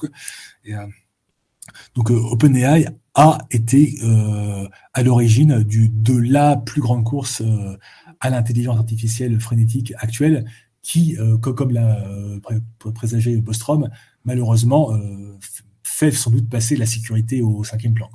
Donc, euh, mhm. pas, bravo OpenAI. et, euh, et, justement, pourquoi tu penses que des gens comme euh, Yann Lequin ou comme ça n'ont pas du tout peur de ce genre de super IA ou même IA générale, etc. Alors, comment dire? Bah, Justement, on, parlait tout à l'heure d'Elon Musk qui a des côtés positifs et négatifs. Bah, Yann Lequin, c'est pareil. D'un côté, à côté, ses, travaux ont été sur les réseaux de neurones ont été fondateurs à une époque où les réseaux de neurones étaient vraiment étaient tellement méprisés que à des conférences d'IA, on pouvait même pas publier des réseaux de neurones, ils devaient faire leur propre conférence à côté. Euh, par exemple, la, conférence Neurips, qui est aujourd'hui l'une des, grandes conférences d'IA, à la base, c'était juste un workshop, un workshop dissident de la communauté euh, d'intelligence artificielle, parce qu'il s'était un petit peu, euh, un petit canard qui faisait des réseaux de neurones. Euh, en gros, à l'époque, on n'aimait pas, on aimait déjà pas les réseaux de neurones parce qu'il y avait ce côté boîte noire et enfin ce côté très expérimental. Et nous, on, voulait des, des, belles théories bien propres, plutôt des SVM ou des trucs euh, comme ça. Enfin, des, en gros, c'est la génération précédente de l'IA qui, effectivement était beaucoup plus élégante sur un plan mathématique, mais beaucoup moins performante aujourd'hui. Donc à, cette époque-là, bah, Yann Lequin a été l'un des, gens qui, contre vent et marée, ont persisté à faire les réseaux de neurones. Et euh, 20 ans plus tard, ça a enfin payé. Donc effectivement, on peut, on peut, on peut saluer. Enfin, je pense qu'il n'a pas volé euh, son prix Turing pour ça. Mais à autre côté, enfin, c'était pas du pre-Turing, c'était déjà de, de, quand il est, avant il avait déjà eu un, cours au Collège de France, il, avait été nommé chef de la recherche chez Facebook, donc euh, je pense qu'il a aussi un, gros melon à la Didier Raoult, ce qui peut-être peut l'amener à penser que toutes ces réflexions un petit peu au doigt mouillé euh, sont forcément pertinentes, même quand elles sont pas très réfléchies et qu'il a tendance à mépriser le, point de vue de ses interlocuteurs. Bah, à une époque, vers 2017, sur Facebook, il y avait plein d'échanges intéressants, donc il, il, sera impossible à retrouver parce que Facebook c'est un foutoir, mais des échanges intéressants entre des, grands, des grands noms sur Facebook, donc entre Yann Lequin et entre par exemple euh, le Joshua Bengio, qui est son euh, co-prix Turing, donc il y a un type qui est un petit peu en retrait, mais qui, a aussi joué son rôle dans, la révolution des réseaux de neurones. Mhm. Qui a un discours beaucoup plus nuancé et beaucoup plus proche des, discours des gens qui font de, qui parlent de safe AI. Donc, euh, bah, par exemple, euh, il lui faisait objecter que bah aujourd'hui euh, les systèmes de recommandation ne sont pas vraiment alignés avec nos, valeurs et qu'il peut y avoir de la, maximisation de mauvais objectifs. Et oui, il y, a le cas vraiment tendance à désolé, je utilise encore en anglais, à, dismiss tout ça, donc à écarter ça d'un revers de main un peu méprisant. Euh, non, faut pas écouter ces, ces 10 heures de mauvais présages. En, gros, il y, a, un peu avec l'IA comme, comme Laurent Alexandre et avec le réchauffement climatique. C'est-à-dire, euh, n'écoutez pas tous ces oiseaux de mauvais augure, euh, c'est des ludites, euh, ils vont, va avoir tendance à caricaturer tout ça en, disant que, ah, ils disent que vous, donc, vous dites que ça va être Terminator, les robots tueurs, c'est ça que vous dites. alors que non, la critique est, enfin, même si on n'est pas d'accord avec la critique, c'est beaucoup plus subtil que Terminator, les robots. Mhm. Euh, je sais pas si, je pense, je crois que la dernière fois que j'ai vérifié, c'était il y a un an, ça n'avait toujours pas évolué, donc euh, bon, bah, c'est dommage, mais. Et puis euh, juste avant, du coup, tu parlais d'exploration spatiale. Et dans, dans, le dernier podcast aussi, on avait parlé un petit peu de ça, où tu disais que toi, t'étais pas, enfin, tu trouvais pas que l'exploration spatiale c'était un truc vraiment ouf, quoi. Enfin, est-ce que, est-ce que tu pourrais développer un peu le, ce point de vue? Alors, finalement, pour, pour, pour euh, introduire un peu ce sujet, euh, récemment, j'avais vu dans, mes recommandations euh, YouTube biaisé, le, type qui fait la ouais, Hugo Décrypte avait, fait une vidéo Elon Musk réagit à mon interview de Bill Gates parce qu'en fait il avait fait une interview de, Bill Gates récemment mm-hmm. et dans cette interview donc Bill Gates à un moment il parle d'Elon Musk et Elon Musk dit ouais bah plutôt que d'envoyer des fusées dans l'espace on devrait mieux s'occuper de la malaria et de la pauvreté et apparemment, bon, Elon Musk, a dès qu'Elon Musk poste un, tweet à la con, ça fait un article. Donc là, il, avait réagi sur Twitter, euh, soupir, en, mhm. réaction à, un tweet qui, mettait cet extrait de Bill Gates. Et euh, du coup, ça, ça, amène au fait que beaucoup de gens vont dire que Elon Musk est un, ce qu'on appelle un long-termiste. Donc, euh, long-termiste, c'est un peu la philosophie développée par une certaine branche de l'altruisme efficace, euh, comme euh, Toby Ord, de Bostrom, qui s'occupe vraiment du futur très, très, très, très, très, très lointain de l'humanité, en gros, jusqu'à la fin de l'univers. Donc, euh, il s'occupe des, des, milliards, des milliards de consciences qu'on pourrait faire naître dans un futur lointain. Euh, et euh, mhm. du coup, certains vont, dire que Elon Musk, d'ailleurs, Elon Musk a récemment cité un papier de, de Bostrom qui, qui, est très, très court et facile à lire, qui s'appelle Astronomical Waste. Donc, ça parle un petit peu de, en gros, du, alors, c'est intéressant parce que si on lit l'article trop rapidement, comme l'a sans doute fait euh, Elon Musk, c'est ça, parle euh, dans un premier temps du coût en termes de, de, biens dans, le futur du futur du futur de déléguer le progrès technologique. Du coup, euh, Elon Musk a dû lire le début de l'article et s'est dit ouais, du coup, j'ai raison d'envoyer des fusées dans l'espace et tac dans, ta gueule Bill Gates. Sauf qu'en fait, si on lit la suite de l'article, il dit que le point de Bostrom, c'est de se dire naïvement, on pourrait penser qu'il faut accélérer le progrès technologique, mais en fait, notre problématique actuelle, c'est que ce, futur lointain qui réaliserait notre grand potentiel galactique, notre problématique, c'est plutôt qu'il arrive tout court. En gros, qu'on ne s'auto-détruise pas avant, ou bien qu'on ne détruise pas à, défaut notre potentiel technologique avant que ce soit possible. Et donc, du coup, l'argument de Bostrom, c'est plutôt un, argument euh, proche de Bill Gates, mais pour des raisons totalement différentes, qui est de se dire, si on veut qu'on ait ce grand futur euh, cosmique de l'an 10 000, eh ben, il faut éviter de s'autodétruire par la technologie. Et du coup, ça doit, il faut euh, tout miser sur la, la, safety, et en particulier de, de l'intelligence artificielle et, et, compagnie. Et en particulier, bah, euh, dans cette optique, c'est totalement pertinent de chercher à lutter contre le changement climatique, comme a plutôt tendance à le faire Bill Gates, parce que le changement climatique, même si on se fout complètement des, des, des, des, humains vivant aujourd'hui, ce qui en passant est moralement discutable, mais peu importe. Mais même si on si on se fiche de ça, bah, le, changement climatique est par ailleurs un, énorme accélérateur de crise. En gros, plus il y aura de changement climatique, plus il y aura de, de crises politiques, migratoires, plus il y aura, on le voit déjà avec les guerres en Ukraine, plus il y aura de, de crises du blé, par exemple, des, problèmes à tiroir qui, vont, pourraient s'amplifier les uns les autres pour avoir une espèce de, singularité du, chaos. Et donc, du coup, je, comment dire, si en fait, Bostrom est tellement pessimiste qu'il se dit que ce, grand futur cosmique n'a peut-être que 1% de chance de se réaliser. Mais du, coup, tout ce qu'on peut faire, on revient à ce que je disais tout à l'heure, c'est augmenter la chance que, que ça arrive. Et une manière, par exemple, d'augmenter cette chance, bah, en, luttant contre le changement climatique, on réduit un peu la probabilité de, crise et de chaos mondial. Donc, on, par exemple, on rend de coordination mondiale un tout petit peu moins improbable qu'elle ne l'est aujourd'hui. Et donc, on augmente un tout petit peu la probabilité de ce grand futur grandiose lointain.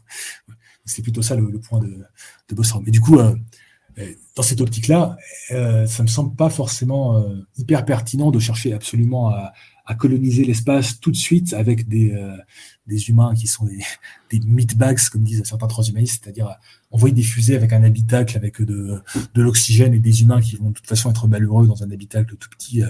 je pense que, en gros, euh, je, pense qu'à court terme, et comment dire, l'exploration spatiale, moi j'ai dû en parler la dernière fois, c'était pour moi c'est vraiment conditionné à est-ce qu'on a vraiment on est vraiment limité par la vitesse de la lumière ou pas?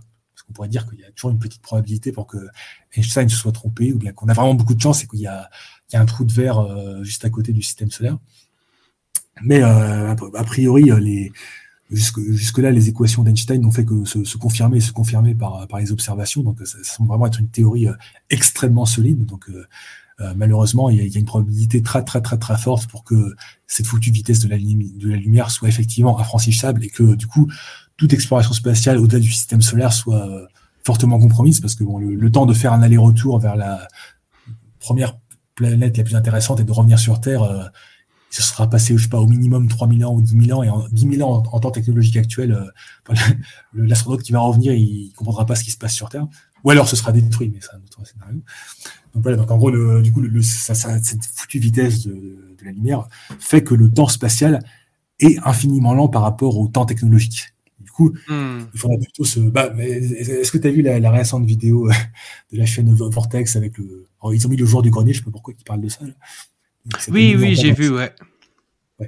Du coup, il disait que bah, une solution, enfin, réaliste entre guillemets, mais plus réel, moins irréaliste que d'envoyer des humains dans des fusées comme on le fait dans la science-fiction euh, classique, bah, ce serait d'attendre qu'on ait développé des technologies euh, d'ultra miniaturisation qui nous permettraient d'envoyer des, des, fusées de quelques grammes qui contiendrait une espèce de, clé USB qui contiendrait la, la simulation informatique d'une ville comme New York et d'en envoyer plein dans toutes les directions de l'espace euh, en espérant que certaines touchent certaines planètes, en sachant que quand elles atteindront certaines planètes, bah, elles vivront leur vie euh, propre et il euh, ne faudra pas trop espérer revenir, ou alors pas avant 10, 000 ans supplémentaires. Donc c'est, je, je, pense que, je dis pas que c'est inintéressant de chercher à envoyer des humains sur Mars, c'est un peu comme envoyer des humains sur la Lune, mais tout comme envoyer euh, les humains sur la Lune, ultimement, ça reste surtout un, concours de qui est la plus grosse. C'est regardez, on a réussi à envoyer des humains sur Mars, on l'a fait. Euh, qu'est-ce que tu vas faire? Mais une fois, qu'on est sur Mars, bon, ça s'aperçoit que Mars, c'est un endroit plus hostile que dix fois plus hostile que le, le, coin le plus hostile du Sahara ou de l'Antarctique. Et euh, à moins qu'il y ait des matériaux hyper intéressants sur Mars, bah, auquel cas on pourrait euh, développer une entreprise de, minage sur Mars, mais euh, là encore, ce ne serait, pas vraiment de la colonisation, parce que ce serait de, des, humains qu'on enverrait sur Mars, comme on envoie des humains en, Antarctique aujourd'hui, c'est-à-dire on en envoie juste assez pour euh, superviser les, opérations, et puis on aura autant de robots que possible pour faire du, minage et renvoyer ça sur Terre.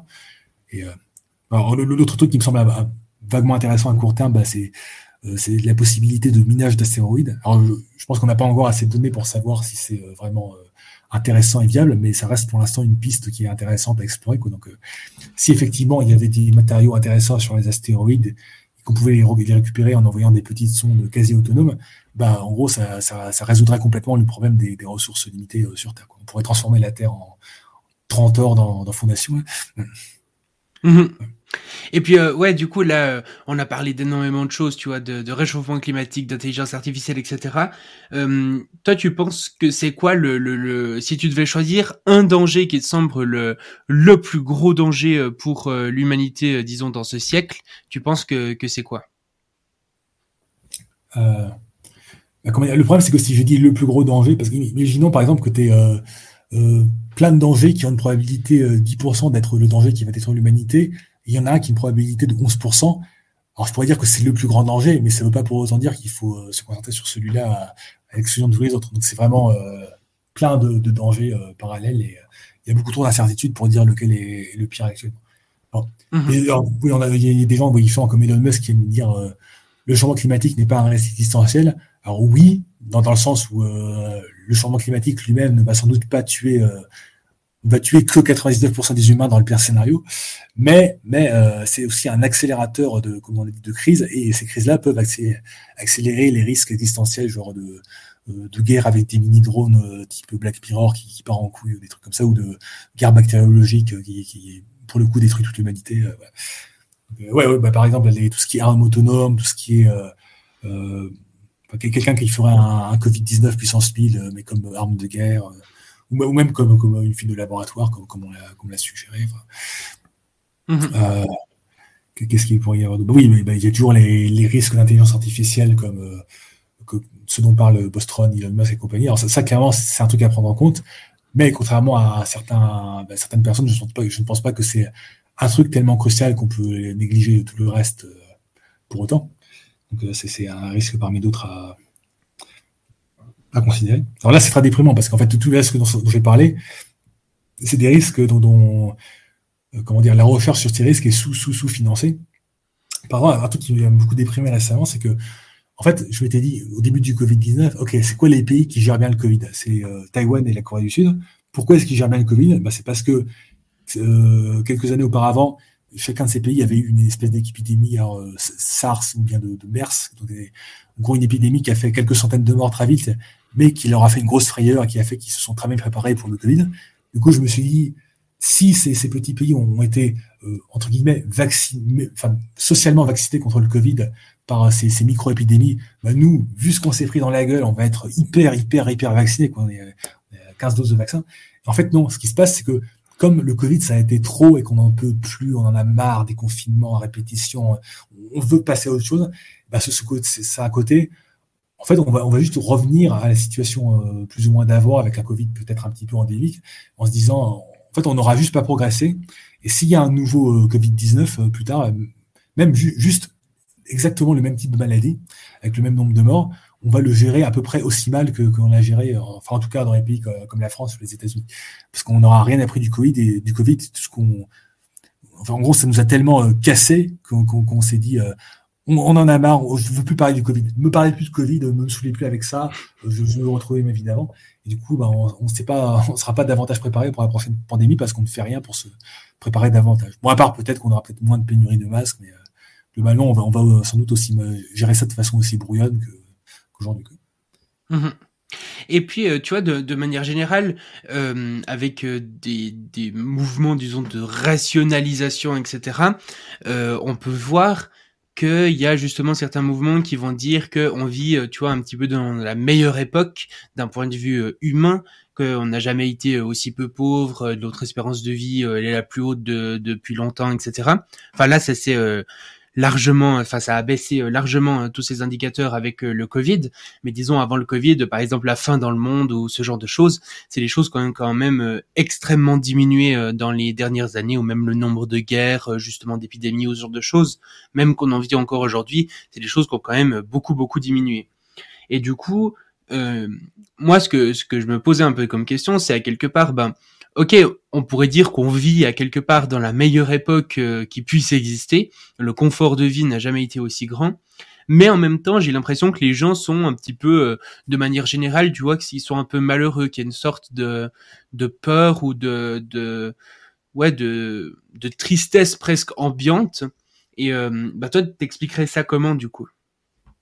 Oui, c'est sur Steven Pinker et compagnie. je, je, sais plus, c'est à toi que j'avais envoyé des deux trois vidéos sur le The, Failure of the New Optimism Movement, je sais pas quoi.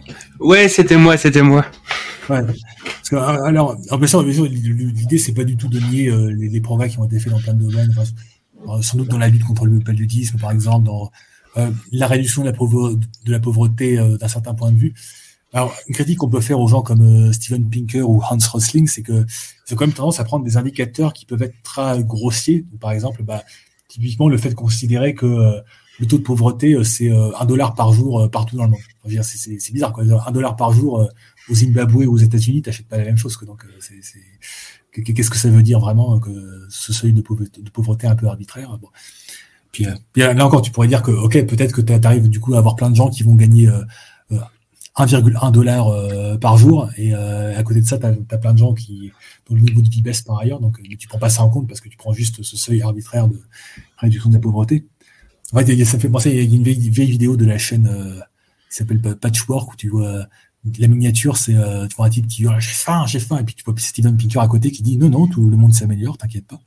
le message c'est un peu que voilà, quand on prend des indicateurs un petit peu crude, comme on dit, enfin cru, grossier, c'est euh, malheureusement, tu peux avoir plein de gens qui vont euh, euh, passer entre les mailles du filet et qui vont être avoir une vie un petit peu merdique, malgré le fait que sur le papier les, les indicateurs s'améliorent.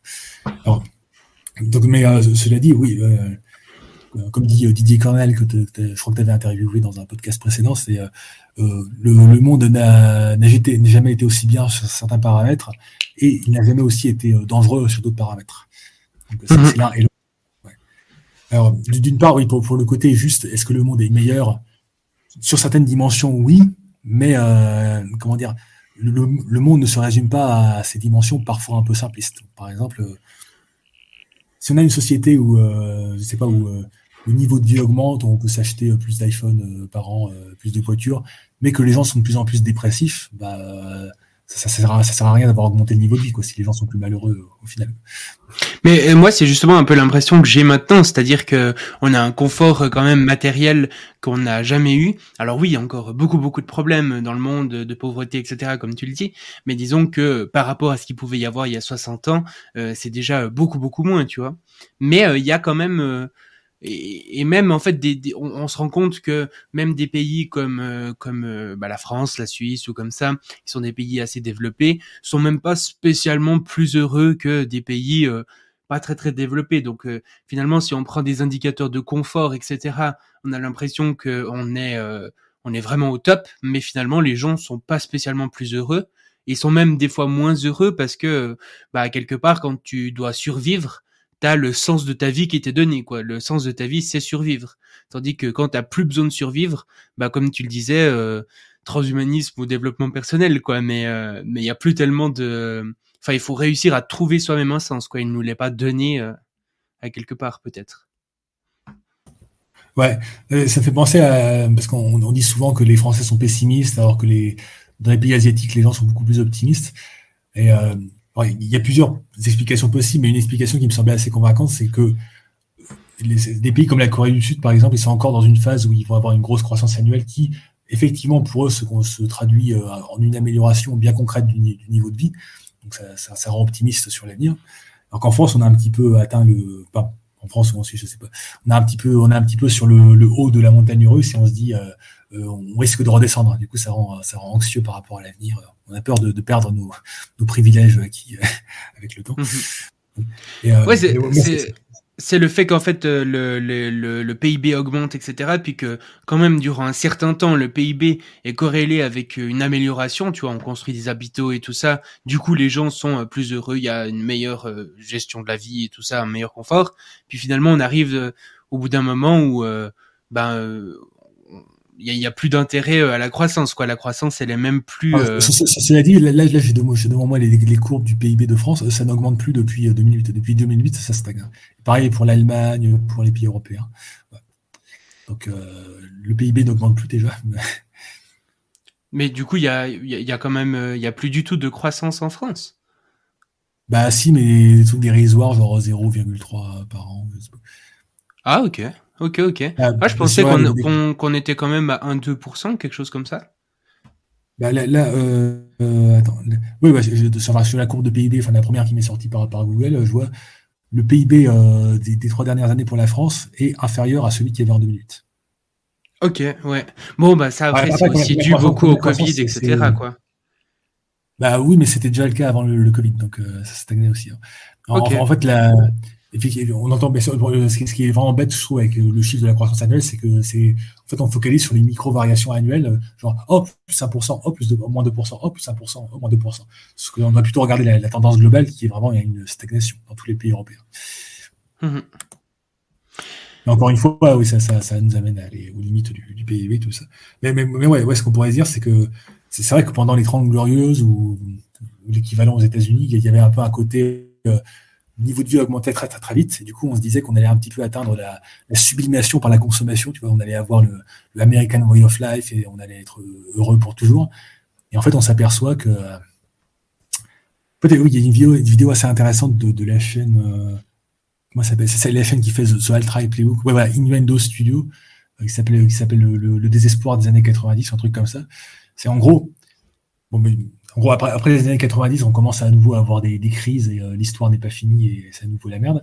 Mais euh, il y a une petite période euh, dans les années 90 où on se disait que là c'est bon, le méchant URSS est fini, on a ça va être la démocratisation des, pays du monde. C'est vrai que le, le, nombre de démocraties augmentait dans le monde. beaucoup de pays pauvres se développaient, donc on se disait on, on allait avoir la mondialisation heureuse. Il y avait une période où on était dans cet état d'esprit. En fait, quand on regarde la, jeunesse de l'époque, on s'aperçoit qu'ils sont un petit peu dans un, une espèce de, de, de, spleen par rapport à ça. Tu vois, genre on a leurs parents, ils ont leur euh, aux États-Unis, ils ont leur petite maison euh, euh, de suburbs avec leur petite pelouse et, et, un chien et ils vont dans, dans, leur, dans, leur, lycée pour riches. Et, mais malgré tout, ils sont pas ils sont pas vraiment heureux. Hmm. du coup, du coup, c'est c'est intéressant parce que ça nous montre que ah oui, oui, effectivement, quand on a un niveau de vie précaire, augmenter son niveau de vie ça fait plaisir. Mais euh, une fois qu'on a atteint un niveau de vie euh, plus que correct, bah, euh, la consommation ne, fait pas tout. C'est la fameuse étude qui dit que aux, États-Unis, au-delà de 70 000 euros par an, bah, bien sûr, il faut transformer ça en pouvoir d'achat américain, mais le, fait de gagner davantage d'argent par mois ne, rend pas les gens plus heureux.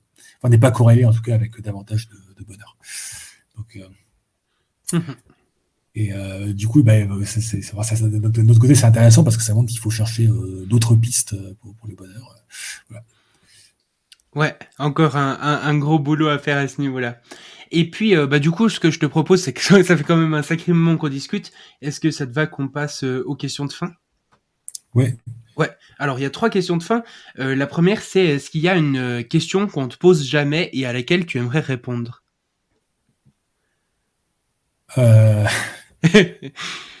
ça, là, comme ça, il n'y a, a, rien qui me vient. Euh. Parce qu'en en général, s'il y a une question que, que je faudrait qu'on pose, bah, je, me la pose à moi-même sur YouTube et j'y réponds. Ah ouais, bon du coup allez voir euh, la chaîne YouTube pour voir toutes les questions à lesquelles euh, tu as envie de répondre. du coup la deuxième question de fin c'est est-ce que tu penses que de manière générale l'avenir sera mieux ou pire qu'aujourd'hui? Bah alors, c'est compliqué parce qu'en gros, il faudrait plutôt se demander, faudrait, faudrait, voilà, faudrait imaginer une notation de, 1 à 10, 1 étant euh, euh, l'apocalypse et 10 euh, l'utopie. Et du, coup, tu pourras, tu pourras imaginer plein de scénarios et les ranger dans la. ah, ce scénario, c'est un 2 sur 20. Ce scénario, c'est un 7 sur 20. Ce scénario, c'est un 8, pardon, un 8 sur 10, un 7 sur 10. Alors, du coup, ensuite, il faudrait que tu te demandes quelle est la probabilité que, que l'avenir soit euh, dans un scénario de type 1 euh, sur 10 Quelle est la probabilité que ce soit dans un scénario de type 2, 2 sur 10 Quelle est la probabilité que ce soit 3 sur 10 Du coup, on aura une espèce de, distribution. Et euh, bah, du coup, bah, malheureusement, il y a à la fois une probabilité non négligeable sur des scénarios dystopiques et quand même une probabilité pas négligeable non plus sur un scénario pas forcément utopique, mais un peu mieux qu'aujourd'hui. C'est l'incertitude. Je, je ne peux pas mettre de probabilité négligeable euh, sur un scénario utopique ni sur un scénario dystopique. Et après, je pense que ça dépend aussi beaucoup du, du, temps, disons, euh, sur lequel on regarde ça. Si on se dit euh, l'avenir dans 50 ans ou l'avenir dans 10 000 ans, c'est quand même aussi très différent, quoi. Ouais, bah là, à court terme, malheureusement, je pense qu'on va vers globalement les choses vont empirer dans le sens où on risque d'avoir une espèce de, de crise pas forcément une guerre mondiale, mais comparable en gravité à la Seconde Guerre mondiale. Et en espérant qu'après, euh, les, comme après la Seconde Guerre mondiale, il y a, y a un côté, euh, enfin les, gens, euh, euh comment on dit cette expression, euh, get your shit together, les, les, pays du monde se disent, ok, là, là, on a déconné, on va falloir qu'on qu'on se, coordonnait un peu pour, comme on avait, on l'avait en partie fait après la, la Seconde Guerre mondiale, et en espérant que cette fois ce soit, on n'est pas, on n'est pas une quatrième crise comme ça. Mais ouais, à, court terme, je suis malheureusement assez pessimiste. Mais bon, sans le, tout ce qu'on peut faire, c'est essayer de réduire la probabilité de, de, mauvais scénarios avec les moyens qu'on a. Mhm. Et du coup, plutôt optimiste à long terme? Alors, si, en gros, s'il y a encore euh, une, une, société humaine en 2100 qui n'est pas des zones des cavernes, je, pense qu'on peut être plutôt optimiste. Mais euh, je pense qu'il y a une espèce de... C'est la théorie que développe euh, Toby Hord dans son livre, c'est la théorie du, précipice. C'est là, on va, on va vers une période de un siècle ou plusieurs siècles où ça, il va vraiment falloir faire les bons choix parce qu'il y a, y a quand même un risque sinon d'autodestruction, ou du moins de destruction complète de, notre potentiel futur. C'est-à-dire qu'en gros, bah, euh, peut-être qu'il y aura encore des humains, mais ce sera des, chasseurs-cueilleurs jusqu'à l'extinction de l'humanité. Et, euh, il faut, faut, pas se rater si on veut euh, atteindre ce qu'il appelle la sécurité existentielle, c'est-à-dire un stade où on sera plus en permanence menacé par ces crises du genre les armes bactériologiques, les armes chimiques, l'intelligence artificielle, et qu'on pourra vraiment commencer à, à, se projeter dans le très très très très long terme. Donc oui, à court terme pessimiste, mais euh, si, si, si en 2100 euh, la société humaine n'est pas trop dégueulasse, euh, je, pense qu'on peut être assez optimiste. Ok, cool. Et du coup, bah, dernière question. Si tu avais l'humanité tout entière, tu vois, face à toi, que tu étais sur une sorte de grand podium et que tous les humains t'écoutaient, quel message tu aimerais leur faire passer? Qu'est-ce que tu leur dirais? Parce que là, dans ce genre de contexte, on est obligé de faire un truc un petit peu euh, coach motivationnel et c'est pas du tout mon truc parce que euh, des, si je veux être honnête, il faut que je dise certains trucs pessimistes. Euh, bah, je dirais en gros à peu près ce que j'ai dit. C'est euh, euh, ça, ça, va être chaud dans les décennies à venir, mais déjà, bah oui, arrêtez avec vos, conneries de, de, de repli nationaliste, par exemple, parce que on n'a vraiment pas besoin de ça en ce moment. On n'a jamais eu autant besoin de coordination mondiale, ne serait-ce que pour le changement climatique, mais pas que, pour plein aussi d'autres sujets.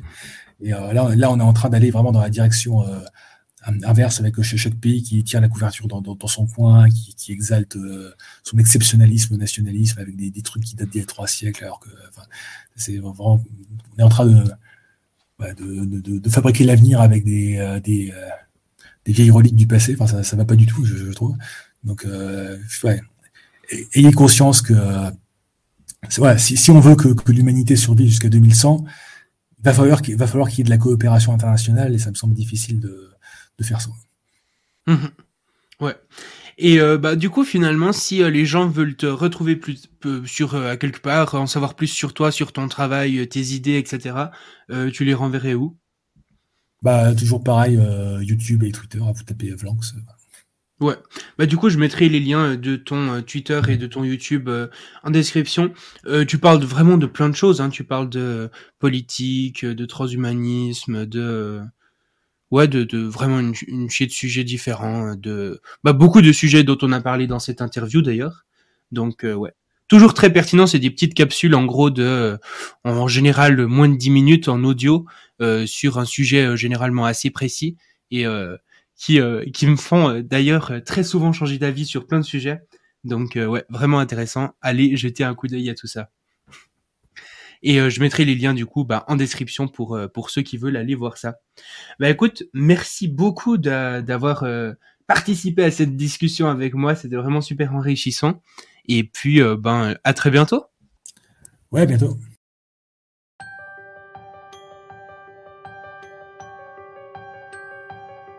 Merci d'avoir écouté le Futurologue Podcast, le podcast pour comprendre les enjeux de demain.